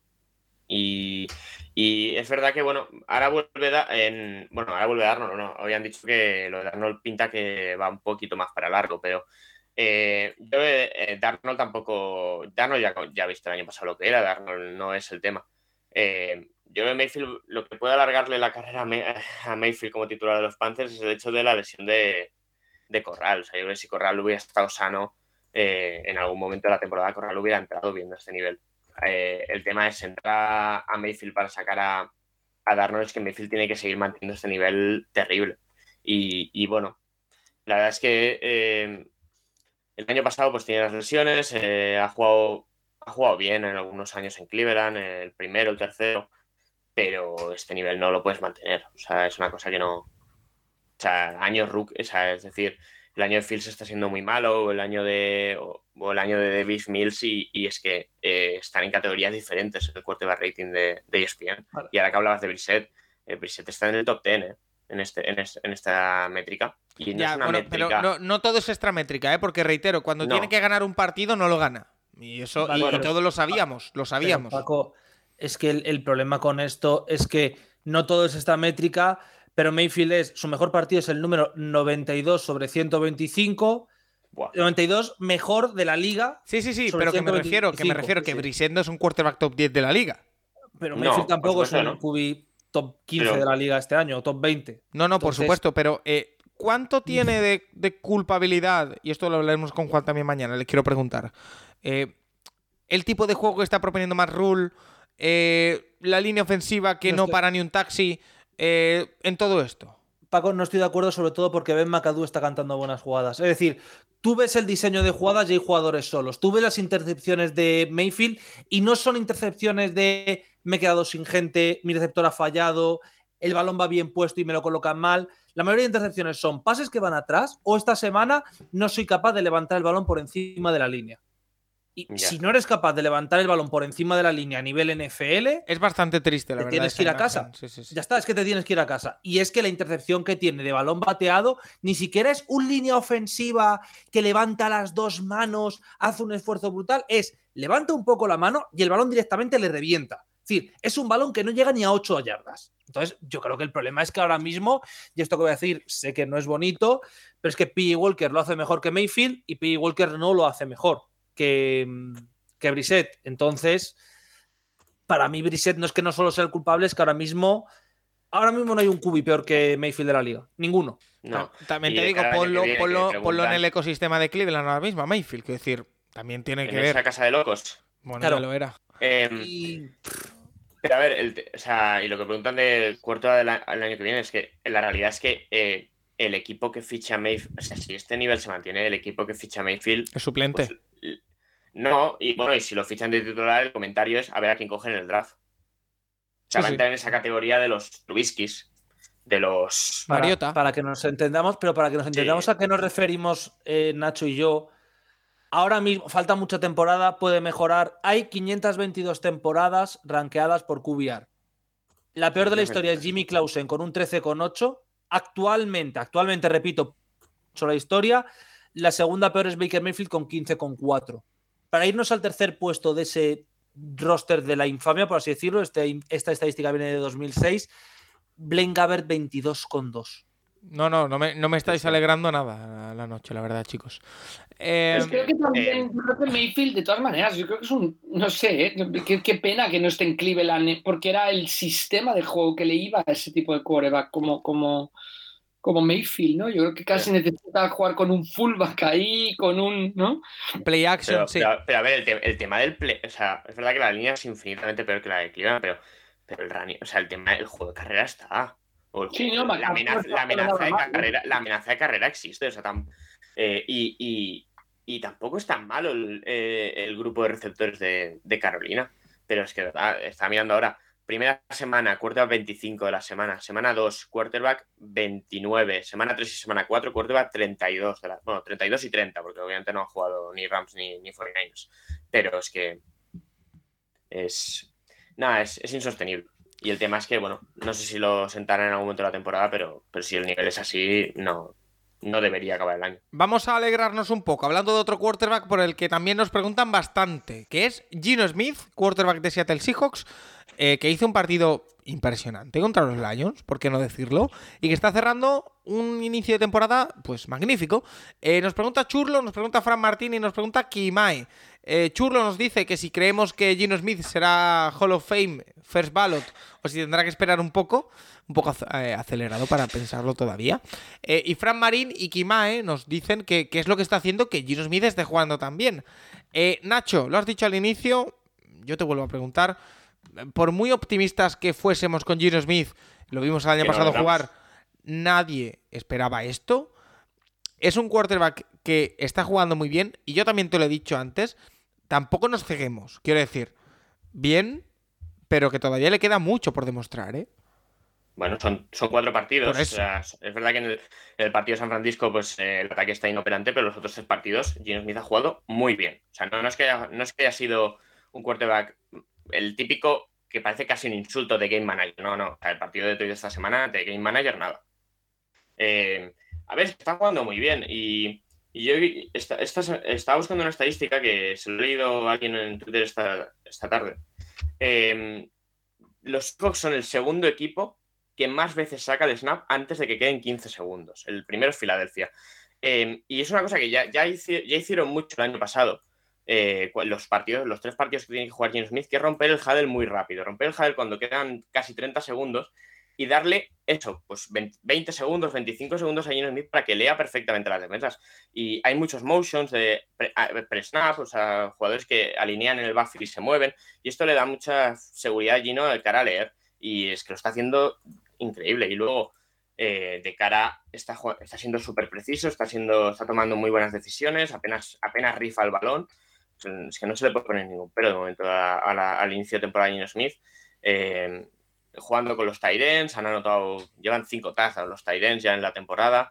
Eh, de momento la verdad es que el inicio es muy bueno. Le quiero ver esta semana contra, contra la defensa de los Saints, porque la defensa de los Saints sí, que es muy buena, no, como la de los Lions y la, y la, de los Falcons. Y es verdad que contra San Francisco en ese sentido sí, sí que sufrió mucho más, pero tanto, tanto Waldron desde el play calling como, como Gino Smith luego ejecutando y, cambiando cosas en la línea, la verdad es que están haciendo un trabajo eh, muy bueno. El tema eh, es que la defensa de Seattle te obliga a que Gino Smith esté perfecto. Y es muy difícil que Gino Smith esté perfecto en todos los partidos. Eh, Rafa, yo te recuerdo como uno de los grandes defensores de Gino Smith. No sé si estoy eh, muy equivocado. si ponemos una cinta, yo dije que los Seahawks iban a ganar la división. ¿Sigues ahí? ¿Sigues pensándolo?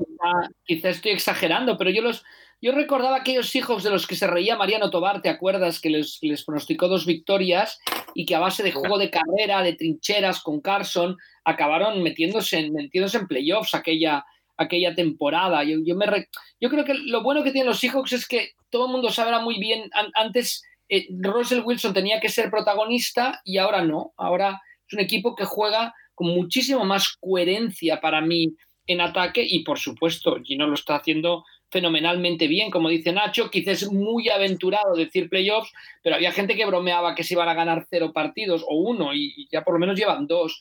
Entonces, eh, una gran victoria, ir a ganar a Detroit me parece que es una gran victoria para, para Seattle, que da la espinita clavada de la, la derrota contra, contra Atlanta en casa, que era un partido que tenías que, que, haber ganado. Pero mm, no, no, pero los veo muy bien y me sorprenden. Y un juego sobre todo muy coherente, muy, muy coherente en, en, ataque. ¿Y quién nos iba a decir que Gino Smith en estos momentos estaría muy por encima de Russell Wilson en cuanto a números de coreback que la temporada. Oye, eh, perdón, eh, pero a lo mejor me meto hasta en un jaleo. ¿Hubo aquí alguien que dijo Seattle 017 o me lo estoy inventando? Hubo preguntas, pero no, no sé. Ah, vale, Hubo preguntas, pero nosotros no. Vale. Eh, Tomás, sí, mal, pero no tanto. Tomás, sí, la, impresión que da, y lo hablábamos con un aficionado de los Seahawks, eh, que eh, ya quizás estamos haciendo la foto demasiado grande ¿eh? para llevar solo cuatro partidos. Pero cada vez más y semana a semana, la impresión que da es que los Seahawks han vendido a Russell Wilson en el momento preciso. No solo por cómo está jugando Russell Wilson, al que le está costando integrarse dentro de una ofensiva que está realmente atascada. Un año más tarde, pero quizá el año pasado era imposible. Sí, eh, pero, además por un gran precio en un gran momento. Porque además les está saliendo relativamente bien con todo esto de Gino Smith. A ver, es que siendo honesto, para mí es la diferencia entre tener un buen entrenador y no.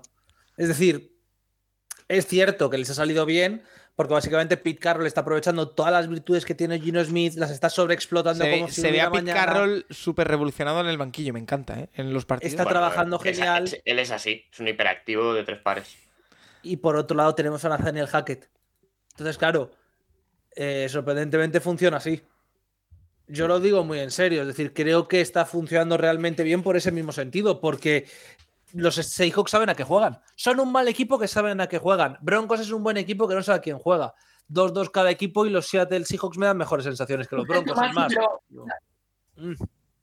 Sí, Nacho domina más de la línea de ataque, pero tampoco los veo tan mal a Seattle. O sea, Disley es un talento muy bueno, tiene afán. No, es que el ataque tiene talento, ¿eh? O sea, por eso el, el, problema... el, grupo de Seattle es uno de los es mejores de la liga.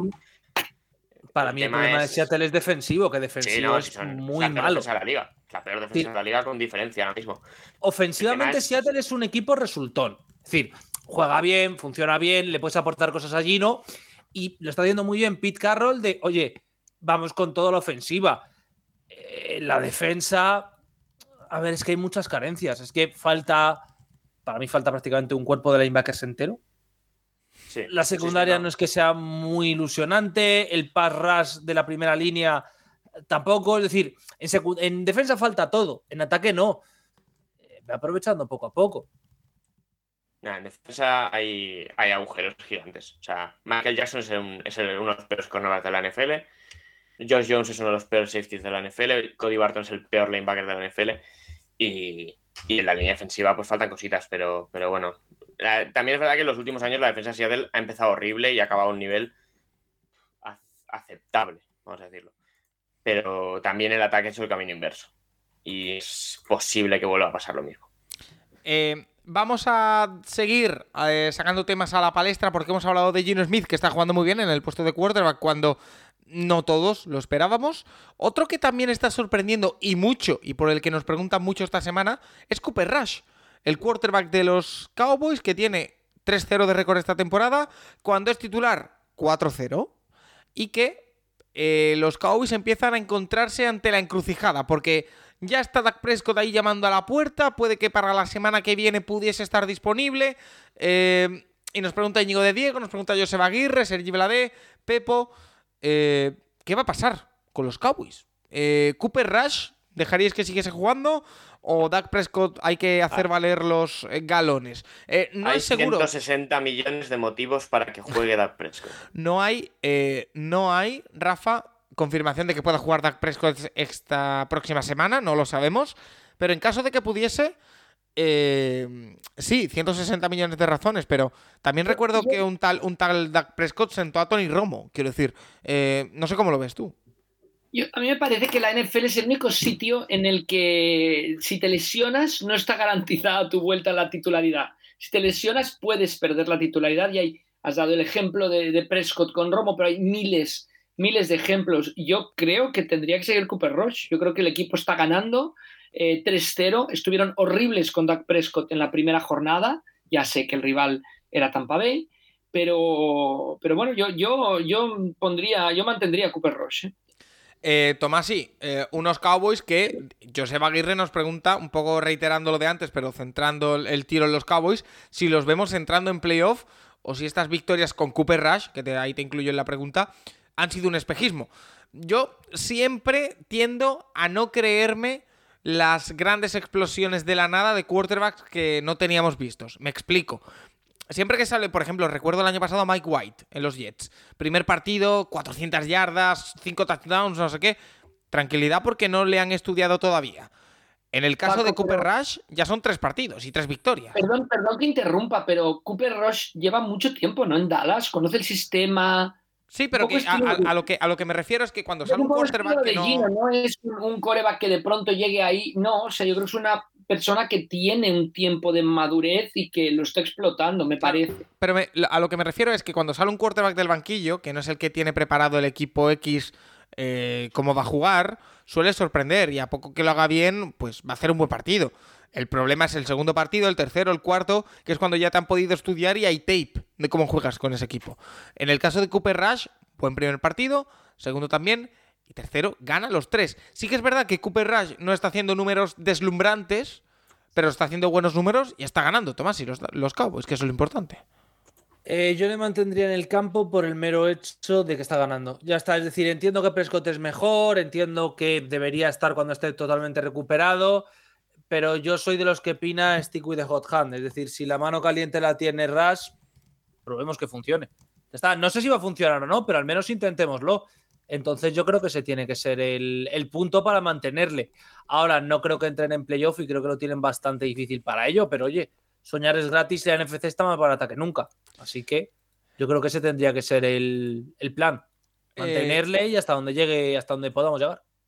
Ahora mismo, yo solo digo para el que quiera ir haciendo cuentas. Eh, si los eh, Cowboys quieren eh, traspasar a Dak Prescott, les cuesta, a ver, Pero- eh, 18 millones de dinero muerto este año, 58 Paco. el que viene. No, no, que ya lo sé, que ya lo Paco, sé, que no va a pasar, pero que... Es que además, y esto lo digo muy en serio, a mí el que me parece que es un descerebrado, porque no tiene otro nombre, es Jerry Jones. Porque Jerry Jones lo que tendría que hacer como un prometario funcional es no hablar del tema.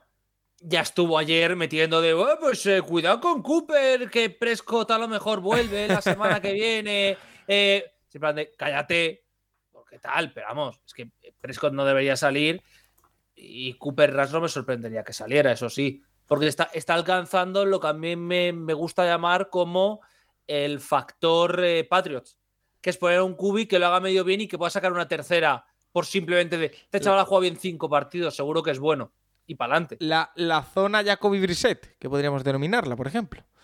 Eh, experimento. Está- estaba pensando en Garoppolo, pero sí. Sí, Garoppolo me parece mejor que Cooper Rush, pero bueno, sí, eh, eh, entiendo el concepto. De hecho, Sí, pero- eh, Brissett y Garoppolo son los suplentes de Brady y salen pues, casi a la vez. Y Chad Heaney también es el suplente de Brady que pegó buena estafa piramidal también. Eh, Y- dentro, dentro de esa división, ya lo hemos comentado, hay un equipo que está sufriendo en demasía, que son los Washington Commanders. Están 1-3.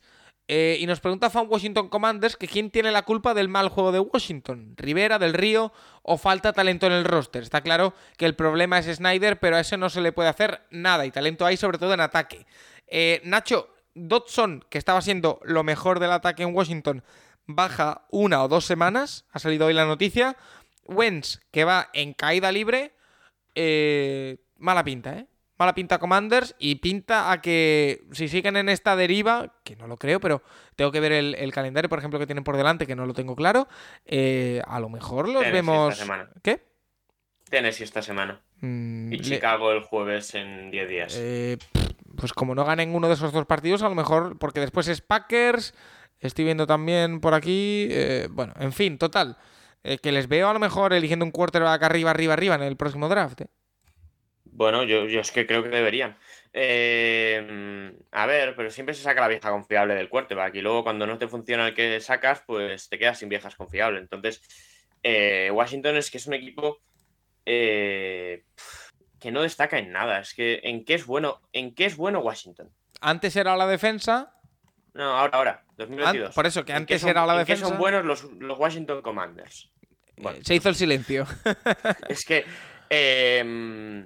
Y, y, de verdad, Wentz, a ver, esta semana sí que juega mal, pero la línea ofensiva es un desastre. Y, obviamente que eh, ya se vio ya se vio en Filadelfia. O sea, Wentz le pegas golpes, Wentz va a sufrir y Wentz va, va a lanzar pases absurdos y va a cometer errores y va a tener fumbles. Cuando, cuando ha tenido líneas ofensivas que han funcionado bien, él no ha, él no ha cometido tantos errores y, ha sido un cuarto solvente al menos. Pero es que, eh, de verdad, si la solución es decir, en tres semanas saco a Sam Howell, eh, pues en cinco me estarás preguntando que si el problema es el left tackle o el, o Raigar en, vez de, en vez de Howell. Es que no. El problema es más profundo. Es un equipo que se ha quedado en tierra de nadie y que veremos cómo avanza el tema. Eh, Snyder es un problema grande, pero Snyder ni, ni juega ni canta jugadas. Yo creo que, no sé si lo hablábamos la semana pasada, Rafa, eh, da la impresión que eh, el proyecto Ron Rivera, lo siento, pero está agotado, en el sentido de... No sé, yo creo que es Washington, Paco, en general. ya, Nacho lo había comentado, no es espejismo de ganar la división con siete victorias, ha hecho bastante daño, porque en realidad tenían que buscar rehacer el equipo, han ido rellenando y, yo creo que les falta un poquito de proyecto, un poco de tener las ideas claras de hacia dónde ir. el año pasado era Dallas, ahora es Filadelfia, siempre un equipo dominante en esa división y, no es Washington, o no ha sido Washington en las dos últimas dos temporadas. O sea que yo se ve más como un barco sin, rumbo, ya que te gustan tanto los barcos, Paco. Y me parece, no, sé, obviamente que ahí hay que hacer un cambio de todo.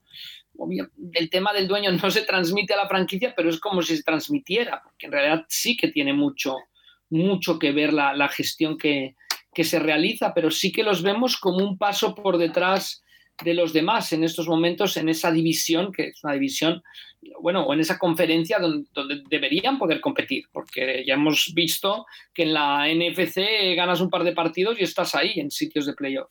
Otro equipo en problemas, los Colts. Eh, nos pregunta Jorge Estevez, en concreto, eh, que qué le pasa a Jonathan Taylor más allá de la lesión. Que si es algo de sistema o que si está perdiendo habilidades. Eh, a ver, Tomás, sí. Yo creo que aún es pronto para decir si, Taylor está perdiendo habilidades o no. Lo que está claro es que en Colts, lo, no sé si lo has dicho tú o lo has dicho o lo ha dicho Nacho, un espejismo lo de la victoria ante Chips. Bueno, es que no sé si incluso llamarlo espejismo. Ya sabíamos o daba esa impresión de que era un accidente de los Chips. o sea, se ha confirmado que, que era así. A mí es que no me parece tampoco que sea esto. Es decir, han perdido, sí, han perdido fuertemente contra los Titans, que son un equipo muy competitivo. Lo de Taylor creo que simplemente es que está tocado y que va a necesitar contacto para meterse en los partidos y ya está, que no pasa nada, que va a funcionar. El tema de Indianapolis es lo de siempre. Tienen un calendario difícil, juegas contra Tennessee, juegas contra Denver, juegas contra Jacksonville. Tu vayas extremadamente tarde, lo cual a mí me parece una, ventaja, una desventaja terrible y tienes ese problemón encima, que de repente se te va acumulando todo, pero no creo que sea una situación tan dramática o que lo de Chiefs sea un espejismo, simplemente que Titans eh, se va a tener que aferrar a la vida para intentar eh, optar al playoff. Así que esa es la única opción. Eh, Nacho, ¿algo que añadir? Bueno, que los running backs son muy dependientes de la línea ofensiva y cuando tienes una línea ofensiva muy buena, pues obvia, y eres muy bueno, pues ya pues te conviertes en el, el mejor running back de la liga y cuando la línea empieza a ser un poco más desastre, pues te afecta. Y si encima estás tocado, pues nada, es lo que hay. Está, está complicada la cosa. Eh, vamos con uno de los puntos calientes del programa. He esperado horita y media eh, para que lo podáis digerir mejor, para que también podamos pensar nuestros argumentos, y es que entramos en el partido domingo por la noche entre Patriots y Green Bay Packers en Lambeau Field. Esa victoria en la prórroga, porque tenemos preguntas de ambos equipos. La primera, todo es muy strange, nos dice Rogers, se le veía muy desquiciado ayer. ¿Qué opináis? Lo hablaremos con, Juan, que es uno de los temas, mañana. Eh, ¿Quién visteis mejor en su debut, a Zape o a Pickett? Ahora lo, os pregunto. Y sobre todo, ¿Se puede decir ya que Bill Belichick acertó en su pick 1 con Cole Strange? Que ayer Tony Romo no paraba de destacar a Cole Strange ¿eh? en la retransmisión. Eh, Carles Pericot nos dice que si viendo que ayer hicieron un buen partido en Lambo, creéis que los Patriots pueden llegar a playoff o les pesarán demasiado las carencias. Gracias. Eh, Rafa, dejo que empieces tú. que tengo que contestar. no, yo creo que los a ver, estuvo mejor Zapi que, que Piquet, también por las situaciones diferentes. A mí me parece que el año pasado, y le, dábamos, la, nos parecía que era un acierto de McDaniels, si os acordáis, controló mucho el inicio de Mac Jones, no pasaba largo, pues estuvo protegiendo mucho a Mac Jones. Em, yo no creo que tengas que proteger tanto a un quarterback, pero quizás sí, en esta temporada lo han dejado demasiado libre y entonces ha cometido muchos errores Mac Jones. Entonces me parece que eso fue lo que ejerció ayer Belichick, Patricia, ya no sé quién manda ahí, me imagino que Belichick, Bill manda en el ataque y Belichick en la defensa, ¿no? Entonces, yo creo que se hicieron un buen trabajo de proteger a Zappi, de colocarlo en una situación lo mejor posible para sacar bueno, estuvieron a punto de ganar el partido. Entonces me parece que, dirigió muy bien el encuentro ayer, ayer en New England. Em, y, claro, es, difícil comparar la situación en la que entra Sapi con la situación en la que entra Piquet. Piquet tiene que ganar obligadamente el partido y lo acaba perdiendo. Sapi, ¿no? O sea, ya con, Vamos, si le dicen hace tres años que iba a jugar en Lambo, si mira la prórroga contra Aaron Rodgers, es que, vamos, es que esa historia es, es, es bestseller, ¿no? no sé si es, increíble. Los Packers no pierden en casa desde el 1 de noviembre del 2020 contra Minnesota en temporada regular, en Lambo.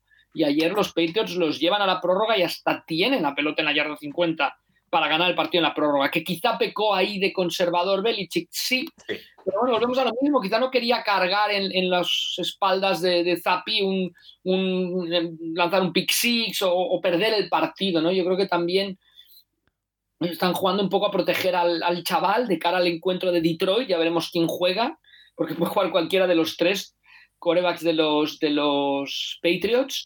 Pero, pero bueno, y, por cierto, ¿eh? la elección de Mac Jones, yo me acuerdo los comentarios de Javier Peña la semana pasada y es que Belichick lo ha escondido tanto que tampoco me parece ético ni me parece que está bien, que es que no sabemos exactamente ni qué tiene Mac Jones. Sabemos que es un esguince de tobillo, pero la gravedad no, los Patriots en ningún momento la han, comunicado. Bueno, eh, Rafa, y no me resisto más a sacarte el tema en cuestión. El último drive de los Patriots en tiempo regular eh, para el que no viese el partido, eh, los Patriots tienen un último balón con creo que era 1.40. Eh, los Packers consiguen dejarla en su yarda 1, por lo tanto tienen que empezar desde prácticamente su en los Patriots. Y 1.52. 1.52. el game plan de Belichick, de su ofensiva, no sabemos dirigida por quién exactamente, es... Por Patricia gastar los dos tiempos muertos que tenían, quemar el reloj con tres carreras por el centro y esperar a agotar el tiempo y dejar a eh, Aaron Rodgers en la yarda 40 de su campo con 6 segundos, 5 segundos, solo una jugada. Eh, tú lo has defendido hasta la saciedad, yo no estoy tan seguro. Eh, quiero ir al, al resto. Tomás, ¿y tú qué opinas? Yo personalmente creo que el tercer down hubiera hecho algo distinto. Es decir, yo entiendo lo que ha comentado Rafa, yo entiendo el punto de no puedes jugarte una screen o un pase porque Zape, si pierde ese balón es un partido perdido, pero es que haces tres veces el mismo setup, la misma carrera exacta por el medio. Pero es que has puesto a Marcus Cannon y tienes un sexto hombre y puedes empujar por el medio. Es que es imposible, es muy difícil, no voy a decir imposible, es muy difícil que ganes ese primer down. Y no digo que ese primer down te el partido, pero al menos no te deja esa sensación de cuidado, no pase nada, o en la próloga no te da la sensación de dos carreras exactamente por el medio y en tercer down a rezar a que Zape haga algo. Es decir, si tienes un cubi novato, sobre todo para el tema de la próloga, no para el tema del primer y 10 desde la 1, que es que no puedes hacer nada. Pero si tienes un cubi novato, estás sobrecargando la caja, es decir, estabas poniendo un sexto hombre con canon, estabas haciendo todo para que fuese carrera, ¿por qué el primer down no es el play action? Es decir, es mucho más lógico que Packers piquen un primer down que en un tercer down, tercera y seis, digas, no, ahora van a decidir correr por el medio a mí fue eso lo que me falló, que creo que se fue demasiado conservador. Entiendo el esto del último tiempo de la, de la segunda mitad, yo hubiera hecho otra cosa. Creo que Belichick gestionó muy bien el partido, pero personalmente hubiera intentado ponerlo más en manos de una sorpresa que intentar ganar a base de correr por el medio como si no hubiera mañana en cinco de los últimos seis downs de juego del ataque de Patriots, sinceramente. mi, mi, exposición es que a mí ese último drive me da impresión de falta de ambición, pero quiero escuchar y que todos te escuchen a ti y a Nacho también, que creo que está en tu... No, yo, mi opinión solo es que tú, tú crees que un chico que hace dos años dirigía a la potentísima Universidad de Houston Baptist en Lambo se va a recorrer todo el campo para ganar el partido. Vamos, es que. Un que ha hecho 99 yardas en, en tres cuartos va a hacerse 60 en minuto y medio. A mí me parece que la, estrategia de Belichick es vámonos a la prórroga y vamos a tener opción de ganar la prórroga. Y, eso se cumplió. Luego quizá la dirección en la prórroga no es la adecuada o es conservadora, pero es que si seguisteis a los Patriots el año pasado, es que hasta la jornada 7-8 fue la tónica de toda la, de, ir metiendo a Mac Jones poco a poco, poco a poco, y mira, ahora que lo, lo que decía, lo han dejado libre y, uy, quizá habría que controlar un poquito más o, restringirlo un poquito más, que me imagino que no fichas a un quarterback o no drafteas un quarterback para, para restringir. O darle, o darle algo más de armas, que también puede ser. Bueno, no sé, las armas... Dinero han gastado, lo han gastado mal, pero dinero han gastado. Sí. A ver, el tema es, Sí, por lo que dice Tomás. Por cierto, una cosa, Nelson Agolor es malísimo. sé que todo el mundo lo sabe, pero es que Nelson Agolor es malísimo. Lo sabemos todo. Eh, es que has dicho de las 99 yardas y en mi cabeza solo está el pase que, mira que va un pelín bajo, que Nelson Agolor opta por hacer una canasta de tres con él. Eh, madre mía. A ver. Eh, no, pero lo que dice Tomás sí puede ser el, tema de hacer tres carreras completamente iguales que no sorprenden a nadie. Eso vale. Pero a ver, queda 1.52. Estás en tu yarda 2. El tema del play action. Eh, Bailey Zape se pasa todo el partido, que sí, mucho meme con la zapemanía y demás, pero eh, las cosas como son. No progresa más allá de la primera lectura. O sea, que te caiga un safety, que te caiga un holding en la endzone, que es un safety al final, que, cometa, cometa un error y lance un, o sea, que, comete, que lance un incompleto. Cualquier cosa de estas es, regalarle el partido a Green eh, porque al final si te pones a contar, 1.52 eh, bajaban el tiempo completamente a 0 segundos. Se aseguraba la, se aseguraba la prórroga.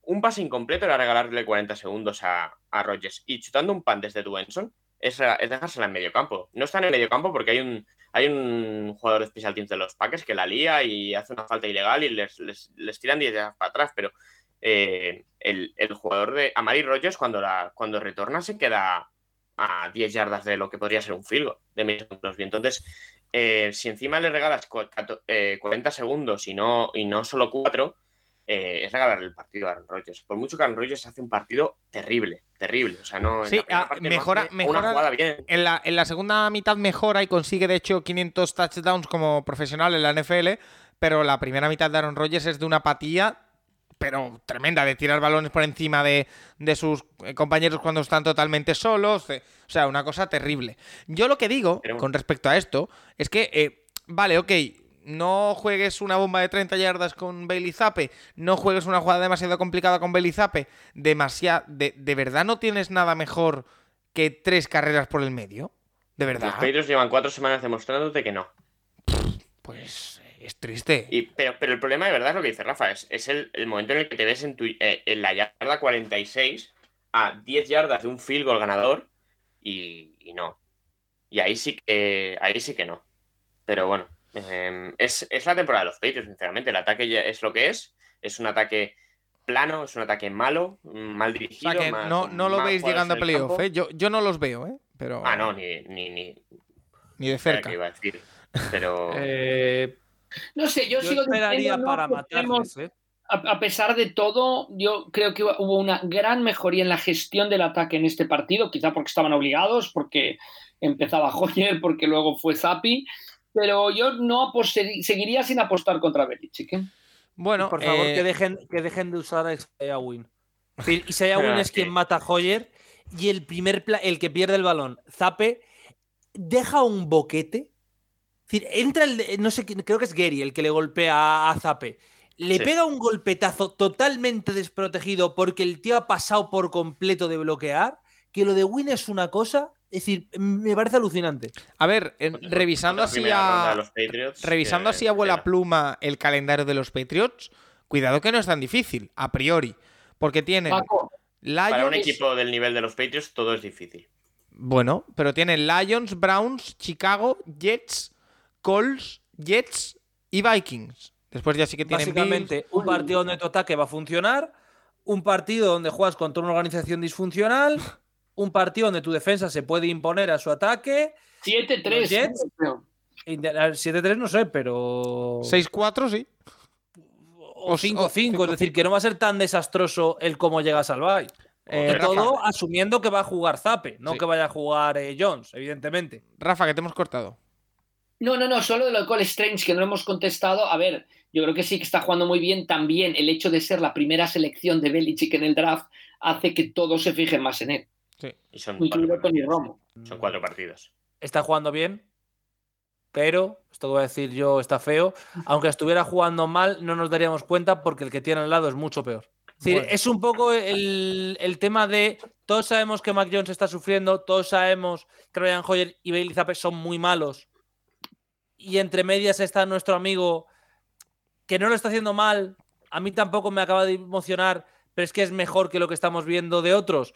Eh, no sé yo qué decirte. Es decir, de momento está bien, me refiero, pero que todavía no me volvería loco con él. Está jugando bien, ¿eh? que conste en acta. Pero es eso. Y que sinceramente pones una barra inanimada como en los Simpsons al lado de Isaiah Win y luce mejor que Isaiah Win. Es increíble lo de ese pavo. Oye, y Marcos Romano nos pregunta por Christian Watson, que le vimos anotar su primer touchdown como jugador de la NFL, pero eso sí, lo hizo de carrera que es la jugada que más le vimos hacer, o jet sweep, o, como queráis llamarlo, pero no de pase puro.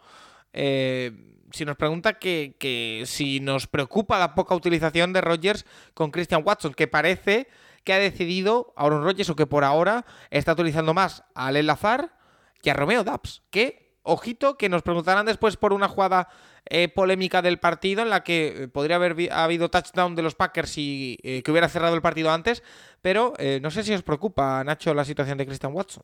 Bueno, se ha perdido toda la pretemporada, tiene que, tiene que entrar en dinámica. El, drop de la primera semana no ayuda para coger confianza con Rodgers y Rodgers, bueno, dentro de sus virtudes no está el dar confianza a la gente que tiene a su alrededor.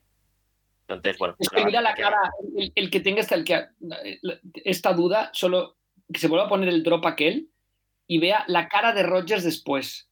Pero, pero no es, es un buen jugador, verdad. Eh, se va a sí, lo que pasa es que el tema este le dejará marcado que cuatro semanas, cinco, seis, mitad de temporada. Bueno, puede, puede que, le ayude. Lo que Rogers en jugarse un pase complicado y que el tío la coja puede que le, ayude esto a el, touchdown que consiguió para ir cogiendo confianza poco a poco y después. No, porque es una carrera, Paco, no, no. Sí, sí, pero bueno. Pero, rápido pero, a mí me da puntos en la Dynasty eso, igualmente. ah, no, no, no. Sí, sí, sí, eso sí. Yo tengo, yo tengo al, al, azar que sigue haciendo puntos como, como un descosido. Eh, Silver. Dime, Rafa. No, que, que Lazar Dobbs está en estos momentos, eh, Cobb está por delante, o sea. Sí, lo de, lo de Randall Cobb sí que no lo terminó de alcanzar de ninguna de las. a entender de ninguna de las maneras, pero bueno. Eh, bueno, para, para jugadas concretas, la conexión con Rodgers, a Rodgers le gusta. a Rodgers le gusta tener a sus colegas en el campo. Claro, Randall Cobb es un amigo. ¿No has visto al Barça los últimos cuatro años? Eh, Silver nos pregunta: ¿Creéis que Buccaneers siguen siendo aspirantes o han bajado un par de, escalones? Em, derrota ante Kansas City Chiefs. Eh, esa victoria, eh, bueno, in extremis ante. No, perdieron la semana pasada ante los Packers, ¿no? que ya me pierdo entre tanta semana. Dos derrotas seguidas ante dos equipos aspirantes a todo, aunque los Packers no estén bien. Tomasi, nos preocupamos por los Buccaneers. Yo es que sigo pensando que estos Buccaneers con Tom Brady al mando, a mí me preocupa lo de Brady, sí que es verdad, pero también eso no quita que eh, la temporada regular es tan solo un calentamiento para ellos. A ver, el partido de los Packers es un partido que yo defino como ser más feo que una nevera por detrás, porque es muy feo por parte de los dos equipos. Y el partido contra Chiefs, a ver, eh, Mahomes está notando un touchdown haciendo un giro sobre sí mismo para luego lanzarse un tiro de tres desde la yarda del uno que le cae en las manos a Edward Seller. Te quiero decir, claro que si pasa eso y Mahomes no falla un solo pase prácticamente en todo el partido, pues es imposible ganarles no hay mucho más. Es lo que tiene tener un QB de ese talento. Yo no estaría preocupado si fuera aficionado de los Buccaneers. Es evidente que no es el equipo que lucía o que podíamos esperar al principio de la temporada, pero hay que recordar que el año que casi ganan el anillo, bueno, el año que ganan el anillo, perdón, también empiezan bastante mal. Entonces todavía queda, yo creo, tiempo y todavía pueden ajustar y yo de momento no estaría preocupado. no, y eh, tenían a Godwin, Godwin lesionado, eh, Julio Jones lesionado, Evan sancionado, o sea, no, el día de Green Bay es que no tiene ni a quién tirar la pelota, Han, tardado ocho, cuartos en la primera parte en anotar un touchdown. O sea, hasta este partido llevan cero touchdowns en la primera parte en ataque. Y el que sí que se puede arrepentir de haberle dicho que no a los Jaguars es Byron Lewis, ¿eh? Porque sin... No, no, le... sin, sin Arians se le ven bastante mal las costuras, ¿eh? Sí. Mm, a ver, yo reitero, eh, estos Buccaneers, yo hasta la jornada 12 no, no, voy a tomar conclusiones. Sí que creo que son equipos de que van en diésel, van en velocidad de crucero, saben que tienen. yo creo que la línea de defensa está muy por debajo de, la que tenían cuando ganan la Super Bowl. Em, los linebackers están inconmensurables, inconmensurables. Sí. Eh, bueno, a ver, a ver qué pasa, a ver si no acaba ganando la división Atlanta con Mariota. Y vamos a hablar de los líderes, ¿no? De la NFC eh, Norte, que son los, eh, los Miami, sí. Los Minnesota Vikings. Eh, Pedro Nieto y Javi Ugarte nos preguntan. Pedro Nieto, que pese al 3-1 de los Vikings está un poco intranquilo con su defensa, eh, que da la impresión de que les corren como quieren. Y Javi Ugarte eh, nos dicen que quizás es cosa suya, pero que lleva varios partidos con la sensación de que los Vikings, con un quarterback élite, este año podían haber aspirado a cosas grandes. Eh, Alex Candanedo dice que qué futuro tienen los Vikings en la cabeza de la NFC Norte. Todas estas preguntas, pues. evidentemente, van, y ya se está calentando la voz, para Santiago Tomasi. Por partes, lo de Cousins era imposible sacárselo este año por alguien mejor, es decir, sí te lo podías sacar, pero el que ibas a tener de Cubi no iba a ser mejor que Cousins. Ya está, esa es la parte de uno, obvia, evidente. Y la parte de si nos creemos al equipo, si no, etcétera, etcétera. Hay dos corrientes de pensamiento, ¿vale? Eh, está la corriente minnesotista optimista, que es si hemos ganado estos partidos de mierda en cuanto juguemos bien, vamos a arrasar. Spoiler, no es que sea yo precisamente creyente de esta opción, y menos cuando, para, para que nos entendamos todos, a Green Bay le ganas bien, Green Bay sí. Eh, Filadelfia te limpia la cabeza de una forma terrible, es decir, te masacra. A Detroit le ganas, porque Detroit se tira un, se pega un tiro en el pie. Y a ver cómo explico este partido sin querer ser malo con mi propio equipo. Ganas porque los árbitros optan porque en una doble cobertura de Cousins que vale absolutamente nada, que Thielen agarre de la máscara a Latimore sea falta de Latimore. ¿Vale? Ya está, ganas por eso. Entonces, claro, a mí decirme que este equipo, eh, que si tengo esperanzas en ellos, a ver, que te puedes ir al bay con un 5-1 o con un 4-2 y, claro, ilusiona. Pero no me parece que sea un equipo de playoff ahora mismo. Sí, me parece que es un equipo que está jugando muy mal y está teniendo mucha suerte en sus resultados. A mí, Nacho, no me extrañaría que se metiesen en playoff, pero no les veo para nada más, pero vamos, ni de lejos, ¿eh? Hombre, el techo es muy obvio. Yo creo que el techo es llegar a Wildcard y no, y no que no sea un partido igualado en Wildcard en principio. Pero bueno, eh, lo de Cousins. Eh, el tema de Cousins es que, bueno, lo que siempre hemos dicho, el, mayor atracador de la historia de la NFL. Es un jugador que en las negociaciones es un puñetero porque lo que ha dicho Tomás y de no poder sacárselo encima es que en marzo volveremos a hablar de que no se lo pueden sacar de encima y que seguramente necesiten volver a renovarle para tener espacio salarial. Nacho, quiero, pedirte un respeto, por favor, para Nick Foles. ¿eh? Es decir, para Nick Foles creo que se merece un respeto en esa conversación de mayores atacadores. No, no, no, más, más Cousins. Cousins es mejor. Claro, es decir, ahí está la 200 millones, ¿eh? 200 eh, millones en contratos, ¿eh? Cousins es el que viene y tiene 30 millones más asegurados. O sea, el tema con Cousins es que todos los años eh, acaba la temporada y Minnesota dice, ostras, no tenemos espacio salarial. ¿Cómo lo abrimos? Uy, llama a Cousins. Y claro, Cousins dice, vale, venga, renovación, pero garantizada por completo. Y a tomar por saco. Y el año que viene, cortar a Cousins son 50 millones. Muy bien. Y tiene una cláusula de no trade, recordemos. Ah, claro. no. Es que es alucinante.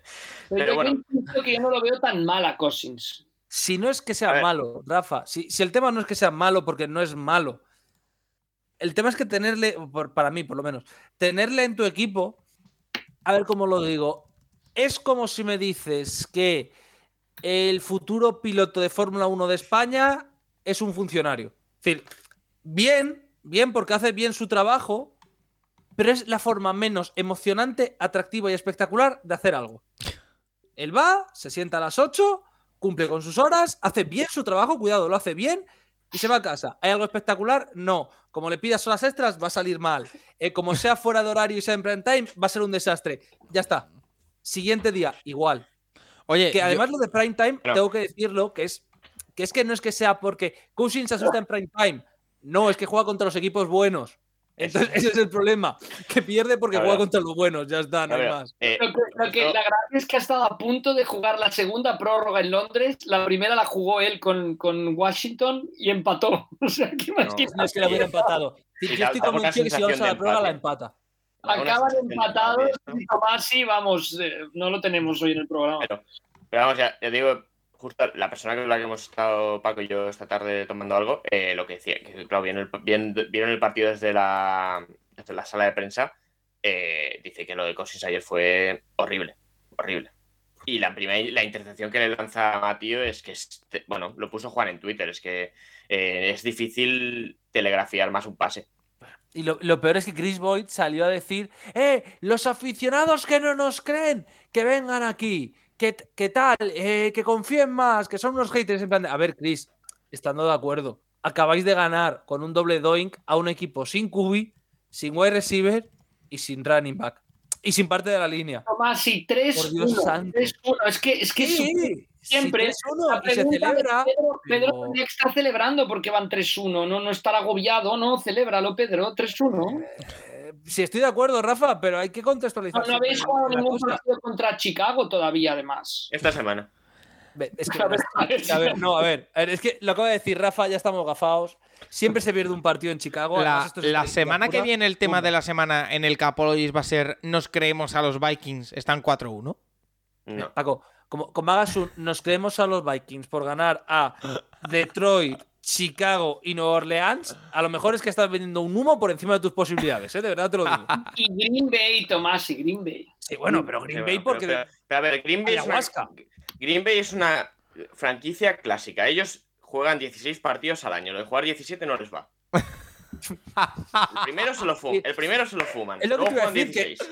me sorprende que se fumen el primero y no el último. Sorprendente. Eh, es lógico. Roger, se lo fuma, ya está. Es que- Eh, Rafa Cervera, ¿estás eh, preparado para ciertas preguntas sobre arbitraje? Hay Vamos, varias. ¿eh? venga, vamos allá, vamos. La primera nos la hace nuestro amigo David Con, Serpico y Data, que dice: eh, Muy buenas, amigos. Tengo la sensación de que en estas cuatro primeras semanas de competición se están produciendo demasiados delays of game, sin penalizar. Eh, sin ir muy lejos, en el Patriots Packers de ayer asistimos a uno realmente grosero, uno de Zape, que acabó en, en touchdown y que se vio como el reloj no solo se quedaba a cero, sino que daba la vuelta y se volvía a poner en 40. Eh, ¿Qué opinas al respecto? Gracias. Yo aquí lo que quiero apuntar, Rafa, es que, eh, si no me equivoco, esos relojes que vemos en el campo no son vinculantes. Quiero decir, el reloj que vale es el del árbitro, ¿correcto o no correcto? Sí, no, sí, no. Lo que está haciendo ahora como mecánica el árbitro es que mira ese reloj, pero el problema que hay, pero en eso puede haber un segundo de desfase. Es que él mira el reloj, si el reloj llega a cero, entonces mira la pelota, si no se ha hecho el snap, pita la falta. El back judge. A mí me parece que, que es un problema de concepto. No sé cómo se solucionaría. O sea, tendrían que sonar una bocina, pasar algo, porque además que la imagen queda fatal. O sea, queda fatal ver el cero y que te lo marque el comentarista, Tony Romo te lo marca. Y, ahora, un segundo de desfase puede haberlo. La NFL, imagínate David, que la NFL pidió a los árbitros que fueran más estrictos con este tema. Y así vamos, después de cuatro jornadas. Pero bueno, yo, yo creo que es, y ese desfase y sobre todo es que queda como horrible. Pero, pero, la, la, la cuestión de la pregunta es que se le fue la, pinza al árbitro, al back judge. O sea, hay un momento que si hay el reloj de los 25 segundos, si por algo ha habido cualquier anomalía que se, vuelve a arrancar ese reloj de los 25, se vuelve a poner en 25 y se vuelve a arrancar para hacer jugada. Me estoy refiriendo después de que el árbitro ha parado por algo el partido. Entonces, por eso vemos un árbitro como echar la mano hacia arriba indicando que se vuelva a poner en 25. Em, este árbitro pensó que es lo que tenía que hacer el, judge en esta jugada en concreto, en el touchdown de Zappi. Pero claro, si lo piensas, pita, suena tu, silbato, para, para el reloj. El hombre, como estaba convencido que tenía que volver a 25, pues se comió tres segundos. Yo creo que, es que fue tremendo. un gran fallo arbitral, el tema este de la, del touchdown de New England, que además no tenía motivo para volver a reiniciar ese reloj de 25 porque venía precedido de un retraso de juego. O sea que New England estuvo a punto de hacer dos retrasos de juego consecutivos, me parece, o venía precedido de un parón del propio árbitro, con lo cual no había ningún motivo para reiniciar el reloj. Y bueno, le regalaron a New England la oportunidad de hacer un touchdown. Obviamente no es revisable, porque si lo revisaran en base si el reloj del campo está en cero o no, habría que, que repetir varias jugadas por partido. Pero yo creo que lo peor es, que queda muy mal, ¿no, Paco? Que se ve ese cero y que hasta te lo marque el comentarista. Y que, vuelva al 40. Y que vuelva al 40. O sea, que ¿Eh? da la vuelta el reloj, ¿eh? O sea, que sí, sí, es muy heavy. Eh, Nacho González nos dice: Pregunta arbitral. ¿Para llegar a árbitro principal han tenido antes que hacer de otro tipo de árbitro? ¿O pasa como en el fútbol europeo que un árbitro hace carrera como principal o juez de línea barra especializado? ¿A qué edad suelen retirarse los árbitros? Gracias. Bueno, los árbitros yo creo que están bastante tiempo, bastante tiempo arbitrando, sin lugar a, sin lugar a dudas, se tardan en retirarse, no es como en el fútbol que hay una edad fija, aquí continúan arbitrando independientemente de la, de la edad. Eh, y generalmente sí que hay un paso de una posición menor, por así decirla, a, a, ser, mira, Bill Vinovich, que es uno de los mejores, tiene 61 años en estos momentos. fútbol 11 no podría arbitrar con 61 años. Em, pero bueno, generalmente sí que pasan de una posición, em, por ejemplo, de ser eh, line judge, de, una posición a, ser referee. O sea, sí que se suele dar ese avance o ese cambio a diferencia de lo que ocurre en el fútbol, que es lo que comentaba nuestro oyente. Vale, eh, Carlos Sicilia nos dice, Hola, ¿se puede chutar un onside kick como un punt, chutando muy alto hacia arriba 10-15 yardas para ver si cuando llega el equipo eh, chutador y luchando por el balón como si fuese un rebote de baloncesto? Tal vez tendría éxito o tal vez sería un fiasco, seguramente. Gracias. Bueno, el problema es que si en principio no puedes hacerlo como un punt, tienes que chutarlo desde el suelo. La pelota tiene que estar en contacto con el suelo o con un tee, por así decirlo, ¿no? Que esté en contacto a su vez con el suelo. El problema es que te pueden pedir fair catch. Se mm. puede pedir un fair catch en un kickoff. Entonces, claro, tú la levantas, por eso intentan que bote y se levante, porque entonces no se puede pedir fair catch. Si tú echas un globito, un jugador medianamente que, esté centrado pide fair catch y ya estás, que no te le puedes ni acercar. Ya, ah, mira, no, había pensado en eso, la verdad. Em, Oliva dice. Seattle casi la lía esta semana ¿eh? con los Sí, sí, sí, sí. Chutaron como aquella vez los, los Cowboys ahí. Lo chutaron muy bien, Nacho. Sí, pero Veloso se puso nervioso y casi, casi la lía. Yo he visto un onside kick esta semana en college, creo que ha sido, eh, que ha recuperado el propio chutador. Eh, ¿Quién fue? No recuerdo, pero lo he visto en Instagram, ¿eh? No, tampoco me... Arkansas contra Alabama. Sí, es cierto. Arkansas. Eh, Oliva dice, en un pass interference como el pitado a Zielen en Londres, el que decía antes Tomasi, que el atacante no coge el balón pero se avanzan las yardas, ¿esas yardas dónde van? ¿Se suman a las yardas totales del equipo? ¿Se suman a yardas de pase y recepción a quarterback y wide receiver? ¿Y en fantasy esos puntos van a algún lado? Rafa, ¿dónde van todos esos puntos?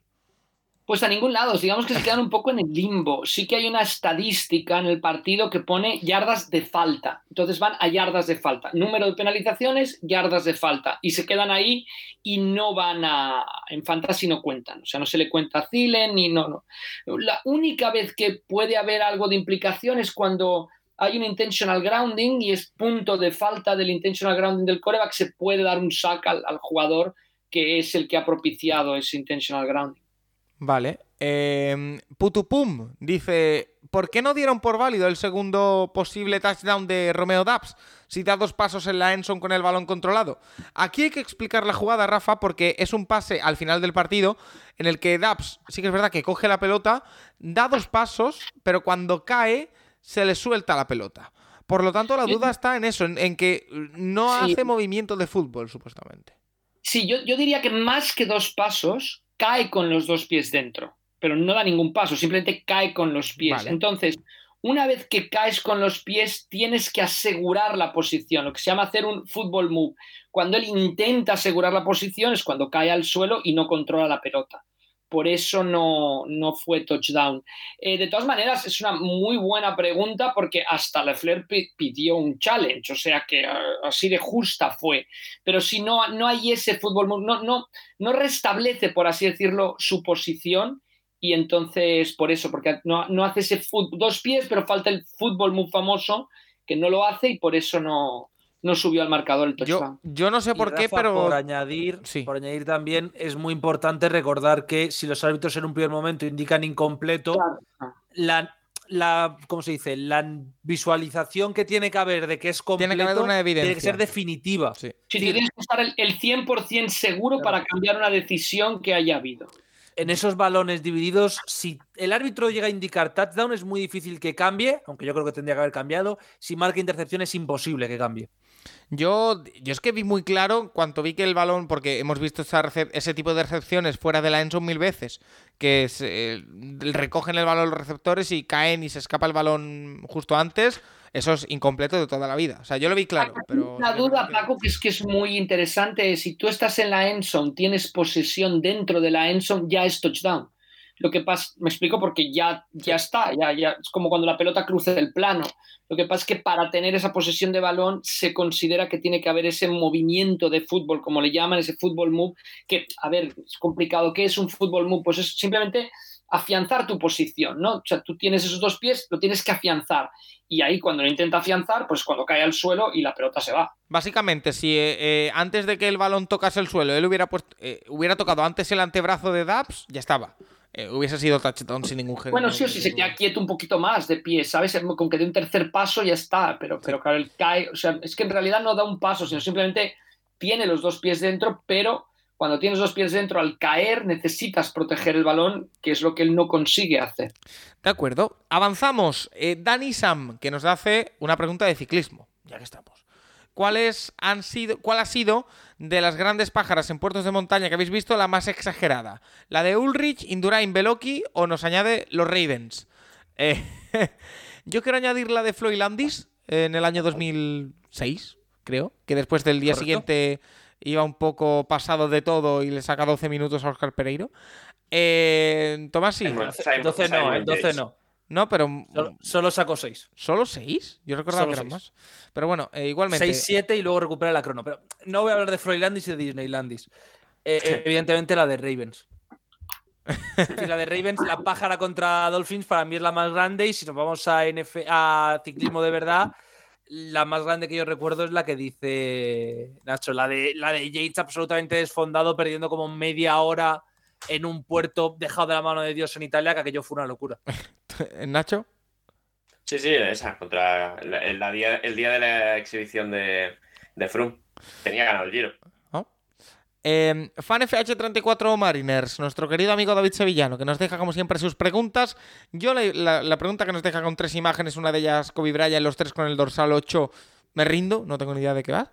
Eh, nos dice, ¿contra qué equipo perderá el invicto Eagles? Eh, no sé, yo no he mirado el calendario de los Eagles, pero lo voy a mirar ahora mismo.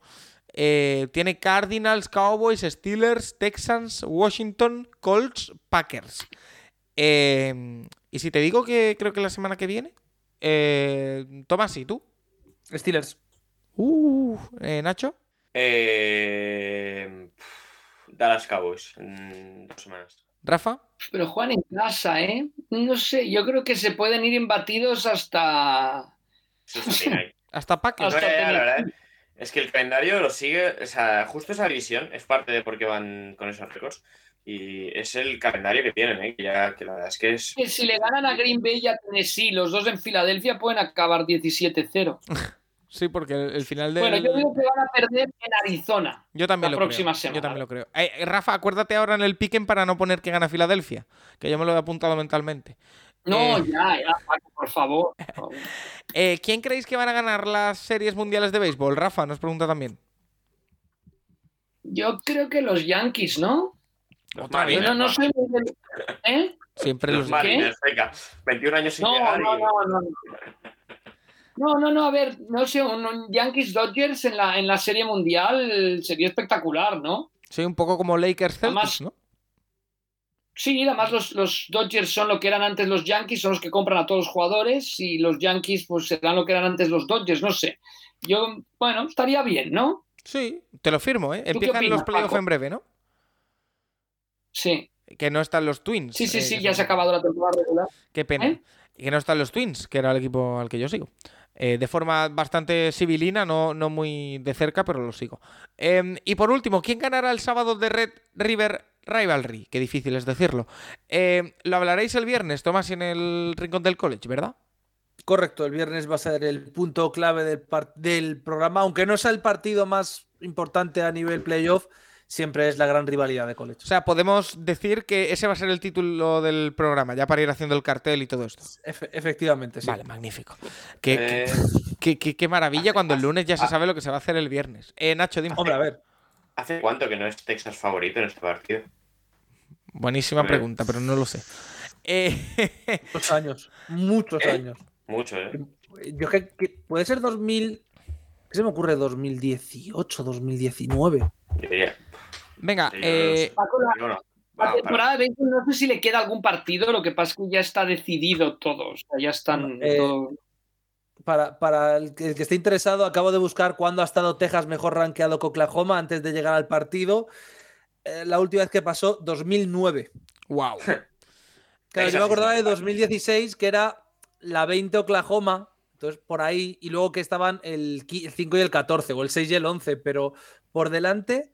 Ah, no, miento, hace dos años estaban por delante, eran el número 22, Texas. Y Oklahoma no estaba rankeada. Bueno. Bueno, Así que eh, dos veces en los últimos 12 años, no está mal. Vamos con el piquen. Si os parece bien, así también repasamos qué es lo que tenemos de cara a la próxima semana. Semana 5 ya de la NFL, que se dice pronto, pero vamos a consumir pues un cuarto de la temporada. Eh, comenzamos con el partido del jueves, un partido de dos equipos que necesitan una victoria como el comer. Indianapolis Colts, Denver Broncos. Como siempre, eh, el equipo local es el que digo segundo. Eh, Rafa, Indianapolis Colts, Denver Broncos. ¿Quién gana?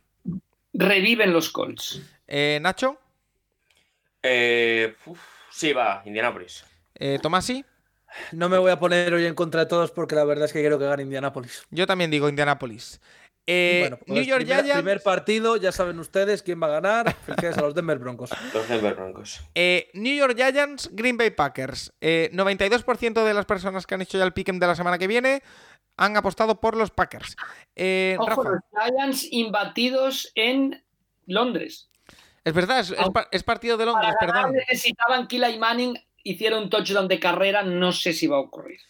Es verdad, o sea que- eh, tres y media de la tarde el domingo. Buena hora, buen partido. Rafa, ¿quién gana? Packers, Packers. Eh, Nacho, ¿Tienen quarterback los Giants con, para jugar? Mm, Mm, difícil. Porque, bueno, o sea, jugará, si jugará Daniel Jones cojo o cómo. Eh, por- Y no- porque no si no, le hemos- le visto- es Estoy una- mirando quién es el QB3. Ahora lo, lo hablamos porque y llegaron a jugar Bueno. Wildcat. Bueno, pero que, Los- que ju- si eh, juega Daniel Jones van a ganar los Packers y si no juega también. Vale. O sea, eh, la, la opción de QB3, o al menos el QB que tienen ahora mismo en Practice Squad, es Davis Webb. Uf. Vale. Pinta Eh, más. Packers, Packers, Packers. Eh, Pittsburgh Steelers, Buffalo Bills. Eh, Rafa, Buffalo. Nacho, Les dan 14 puntos de ventaja a las casas de apuestas, ¿eh? muy heavy, sí. Ese- ese 14 es un montón, ¿eh? Yo digo Búfalo. Tomasi, La semana pasada me la jugué con un equipo con un 4% en el Pick'em. Esta semana no, gana Buffalo. pues mira, yo quiero ver el mundo arder y quiero ver a Pickett haciendo una exhibición y quiero ver a todo el mundo bailando con las orejas. Pittsburgh Steelers, Eh, Los Angeles Chargers, Cleveland Browns. Eh, Rafa, Los Chargers. Nacho, Sí, también. De momento. Sí. Yo también creo que los Chargers, no hay duda. Estamos, estamos estando muy de acuerdo bueno, todos. Esto va a ser muy malo. si No lo puede- sé, ¿eh? Esto va a ser Ah, muy yo voy a decir Cleveland, que los. Chargers defienden la carrera peor que, que yo. Chicago que Bears. las lesiones que sufren. Estamos, estamos domingo 7 de la tarde, ¿eh? ese partido entre Pittsburgh y Buffalo, también Chargers y eh, Cleveland. Vamos con Chicago contra Minnesota. Rafa. Tomás, si jugáis en casa, habéis ganado en casa a los otros dos equipos de la división. Vale. Minnesota. Nacho. Sí, voy a decir Minnesota. Uy, ¿no, ¿no apuestas por Justin Fields? Vamos a ir por Minnesota. Tomasi. A mí se me ha acusado antes siquiera de que fuese a hablar. Yo iba a decir Minnesota, pero ahora ya me siento intimidado. Nada, en serio, creo que va a ganar Minnesota. Este es el típico partido que ganas en casa y luego en Chicago pues se te complica por alguna cosa rara del tiempo, pero en Minnesota deberían ganar. Yo digo Chicago. Venga, vamos allá. Eh, Detroit Lions, New England Patriots. Aquí sí que yo no tengo ningún género de duda. Rafa. New England Patriots. Nacho. Detroit. Ra- eh, Tomasi. Va a jugar Bailey Zappa de titular y gana Patriots. Ah, amigo, la, la zapineta. La Eh, zapineta sigue ahí. Yo voy con Detroit, la verdad. Domingo 7 de la tarde seguimos Seattle Seahawks, New Orleans Saints. Eh, Rafa.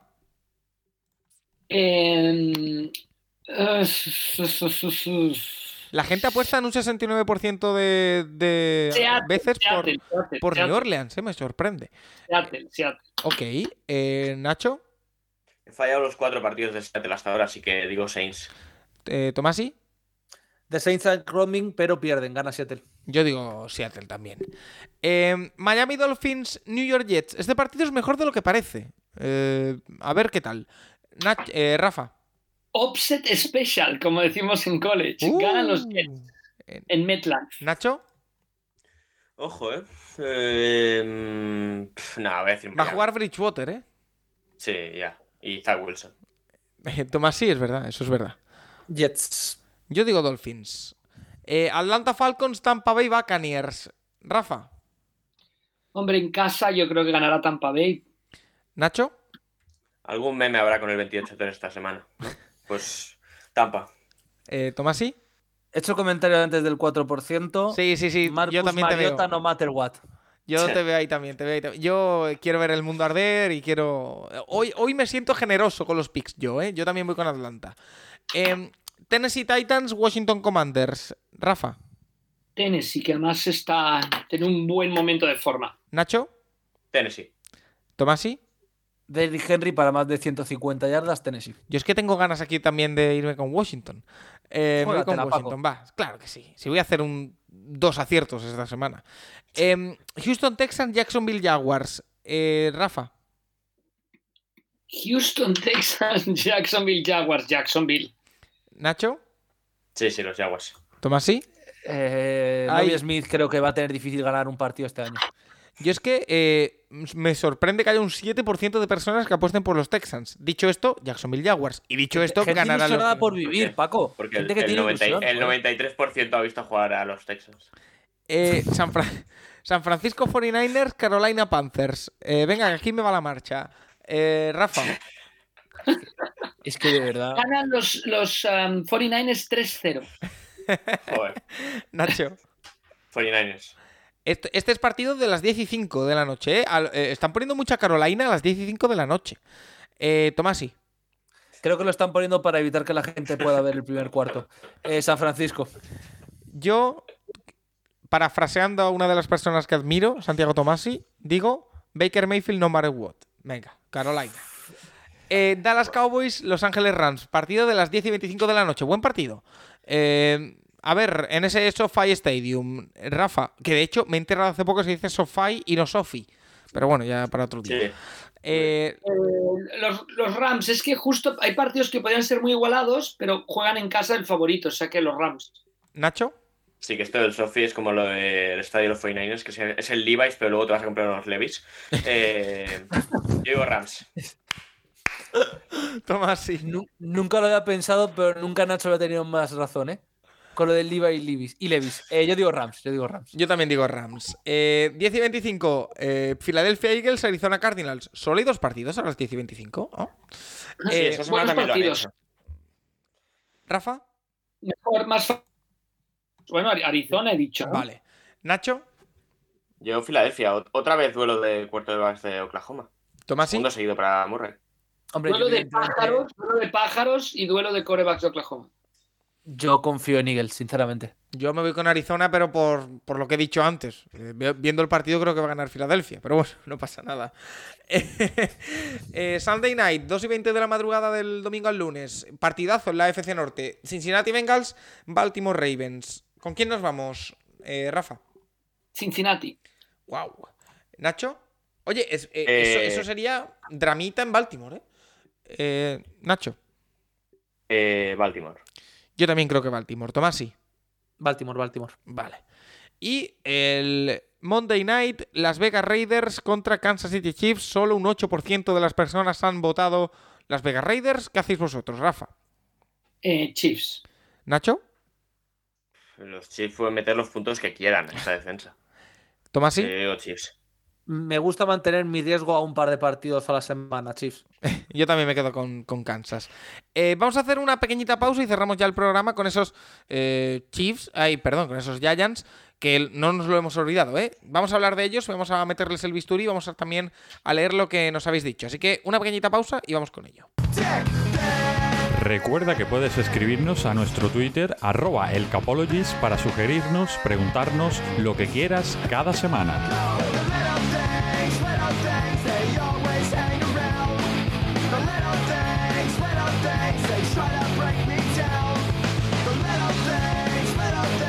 Semana se nos ha ido un poquito el programa de tiempo. Ya lo siento, Nacho, que tú eres la persona que suele quejarse más de este tipo de cosas. Prometo mejorar para semanas posteriores, pero no podemos irnos sin analizar qué es lo que está pasando con los Giants. 3-1, eh, el calendario, la victoria, 3 eh, para el conjunto de la Gran Manzana y lo que decíamos un poco antes. Sí que es verdad que son victorias ante Titans, Panthers y Chicago Bears y una derrota ante Cowboys. Eh, la de Tennessee sí que es una victoria con pedigree, las otras dos quizá no tanto, pero Rafa, lo que estamos viendo en, Giants es principalmente una gran labor, o eso parece desde fuera, por supuesto, de Brian Double y su equipo técnico. Estamos viendo una recuperación, me atrevería a decir que incluso milagrosa, de Saquon Barkley, que ha vuelto por sus fueros y que está siendo decisivo. Estamos viendo un Daniel Jones que está jugando mejor y una defensa que eh, puede mejorar todavía, pero que también está rindiendo. Yo si fuera aficionado de los Giants, estaría muy contento de estos primeros cuatro partidos de temporada. Sí, muchísimo. De hecho, se les escapa el partido contra Dallas, si no podrían estar hasta, hasta imbatidos. Eh, a mí me parece que, sí, que tienen que estar muy contentos, como, como dices Paco, y que Dable está haciendo las cosas bien. La victoria en Tennessee, sobre todo, es el punto álgido hasta este momento. Y, bueno, yo, creo que sobre todo se está recuperando un poco el ánimo, las ganas a Barclay, que, que cabeza la liga en yardas de carrera. Con lo cual, yo creo que es un inicio muy, muy prometedor el del nuevo head coach. Yo no los veo llegando a playoff, pero yo creo que sí que los veo empezando a ilusionar a la gente, sobre todo de cara a una próxima, a una próxima temporada. Ya sé que somos ridículo hablar ahora de la próxima temporada, pero me parece que sí que, esa es la, situación. Eh, Nacho, lo que decimos, los nombres propios, Double, que está. Lo decíamos el, primer día, ¿te acuerdas? Que eh, yo hablaba del carácter que quería imprimir a su equipo, o eso parecía con esa decisión contra Titans. Lo está consiguiendo, está creando un equipo agresivo que sabe explotar los puntos fuertes que tiene y que está consiguiendo victorias. Reiteramos, el calendario no es el más difícil, pero oye, también hay que conseguir esas victorias. Bueno, yo creo que sobre todo la, la diferencia con los últimos años es que te paras a mirar esos partidos y eh, los últimos años cualquier partido de los Giants que fuese igualado, la sensación viéndolo es conseguirán perderlo. Y este año el de los Titans lo, acaban ganando, Carolina también, esta semana Chicago.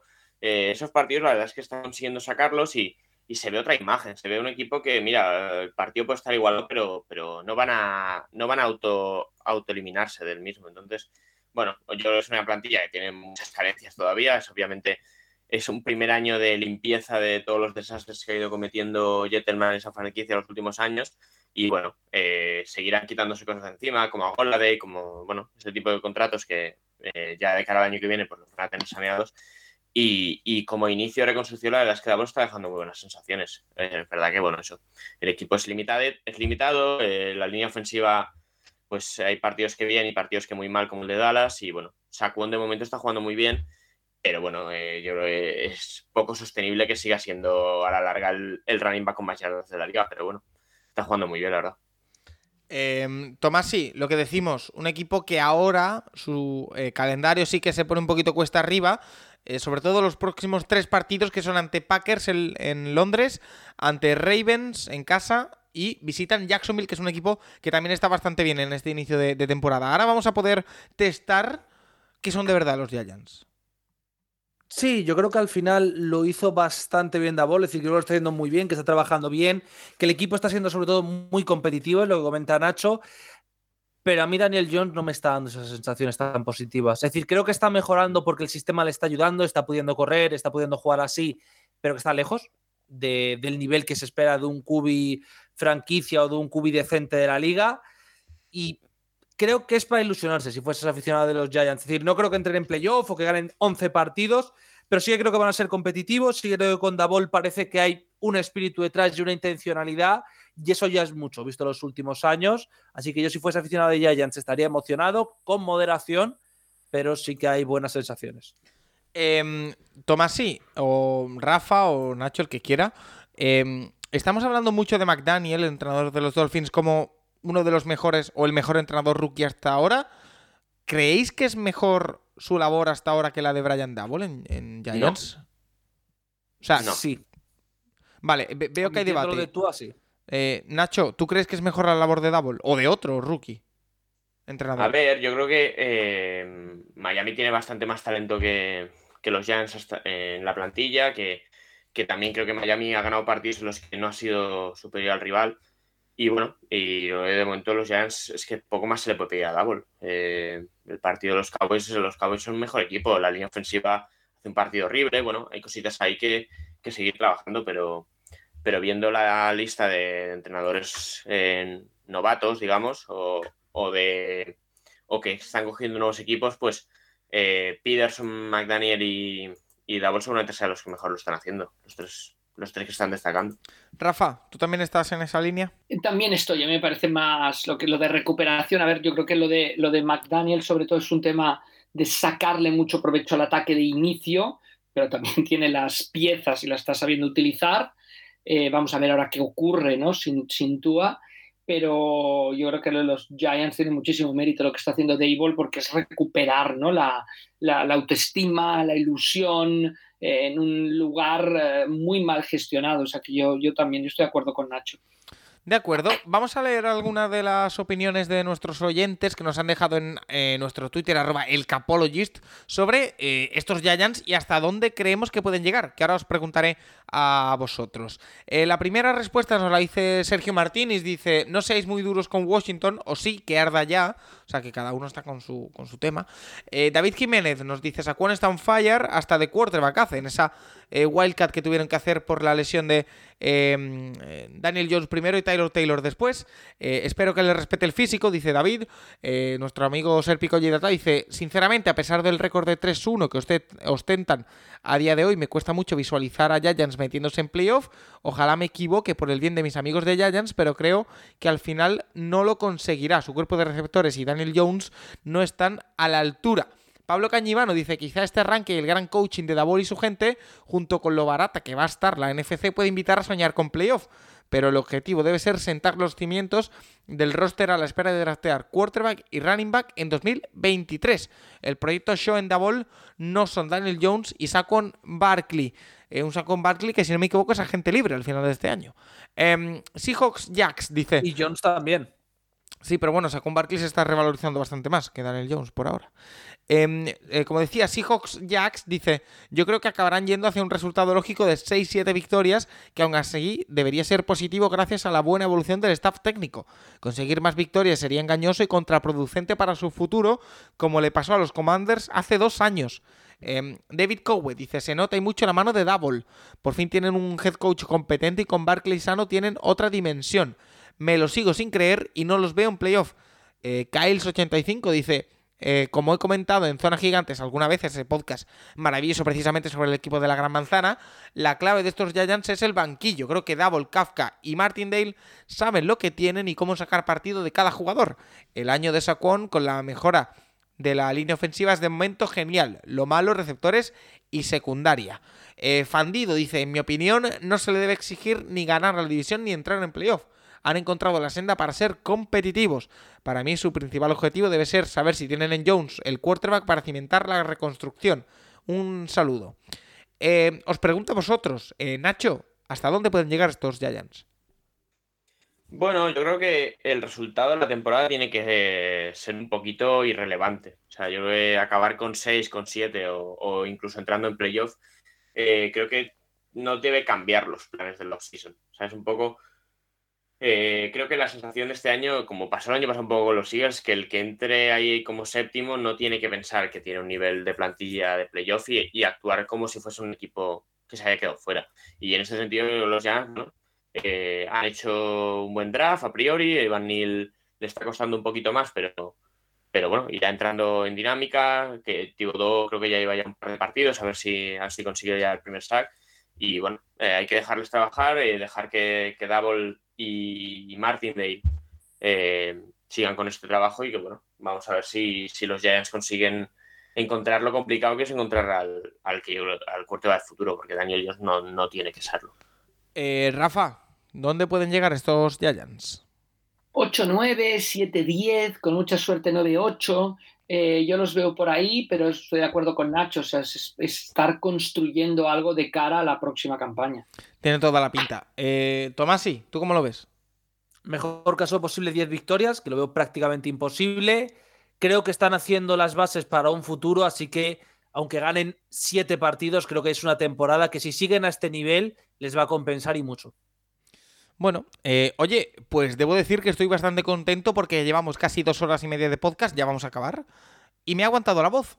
He tenido algún momento de sufrimiento que no sé si habéis notado, pero eh, me ha aguantado bastante bien, por lo tanto, check al programa de, esta semana. Eh, Nacho Cervera, te dejo ya descansar, que sé que tienes un día duro mañana, así que nada, no sé si te queda algo más que comentar o despedimos aquí.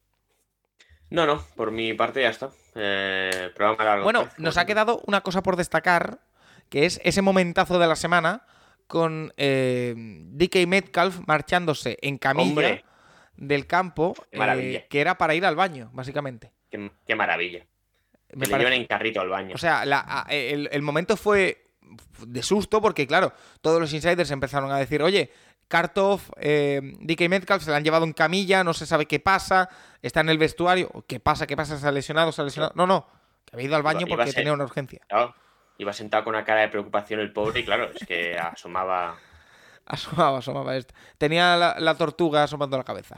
Eh, Nacho, te espero la semana que viene con más. El viernes en el Rincón del College no lo sé, pero bueno, habrá que escucharlo para saber si estás o no. Yo, tampoco sé estar el viernes, así que. Hasta la próxima, Nacho. Eh, Rafa, a ti también te despido. No sé si te queda algo más que comentar, si algo que decir sobre DK Metcalf o qué nada más que comentar por el momento y ya nos escucharemos. Eh, mi, próxima, mi próximo podcast es El Rincón del College el viernes. Vale, pues ahí mi próxima aparición en la pequeña radio que se llama El Capologist o la plataforma o lo que sea. ¿Te puedes creer que eh, llevo una semana dándole vueltas a que quizá nos falta un programa más a la semana para hacer la previa de la jornada? No. y, el programa, y el programa de post partido de cada partido. También podemos hacer luego el análisis de las mejores jugadas de high school de ese fin de semana. Sí, eh, Paco, la idea es meter más programas. Eso se llama lock on y lo hacen en Estados Unidos. Exacto. Eh, noto cierta inquina hacia mi persona.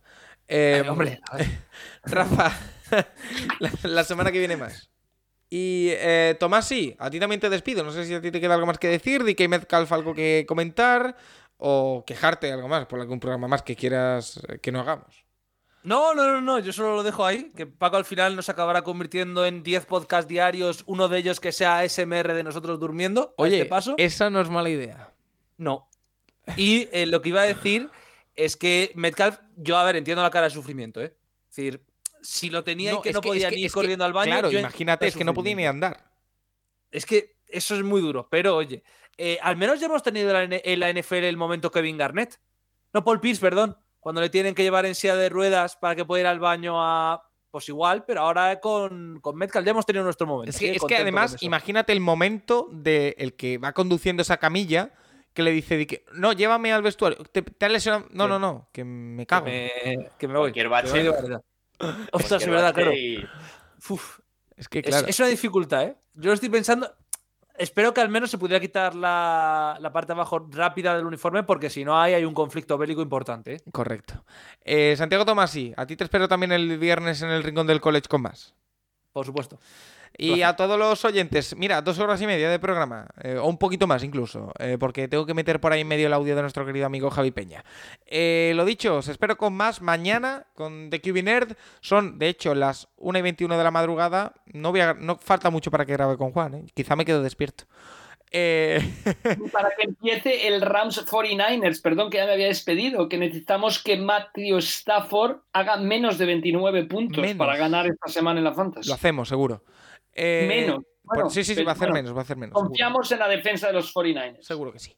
Eh, y lo dicho, el martes, eh, el jueves comisionado, el viernes, eh, bueno, todo lo que pase con el college, el sábado intrahistoria, no, el sábado Root Running Advance, que vuelven esta semana, el domingo eh, intrahistoria y la semana que viene mi intención, aún no tengo que negociar, pero os lo avanzo aquí en exclusiva, es tener siete podcasts porque eh, recuperaremos Pasajero NFL para hablar de todo lo que está pasando en, en Londres con, con Fidel. Así que nada, descansad, todo lo que podáis. ¿te puedo hacer, te puedo hacer un pequeño corte? ¿Mm? Dime, Tomás. que- Las cuentas que me salen a mí con lo que acabas de decir es que la semana que viene puede haber siete o puede haber ocho. Eh, ¿Por qué? ¿Por 24. Route Running Advance no es cada dos semanas? Sí, hay esta semana, la semana que viene no. Ah, ah, ah, vale, No, vale. igualmente, perdón, eh, igualmente las semana. semanas que hay he Running. Advance son seis. Sería siete. En, el, Running Advance ha sido un fichaje antes del trade, del trade eh, deadline y pasajero NFL lo volvemos a activar de la Practice Squad, ¿no? de la Taxi. Squad, correcto. Eh, nada, chicos, que esta despedida se nos eterna. Eh, hasta la semana que viene. Adiós.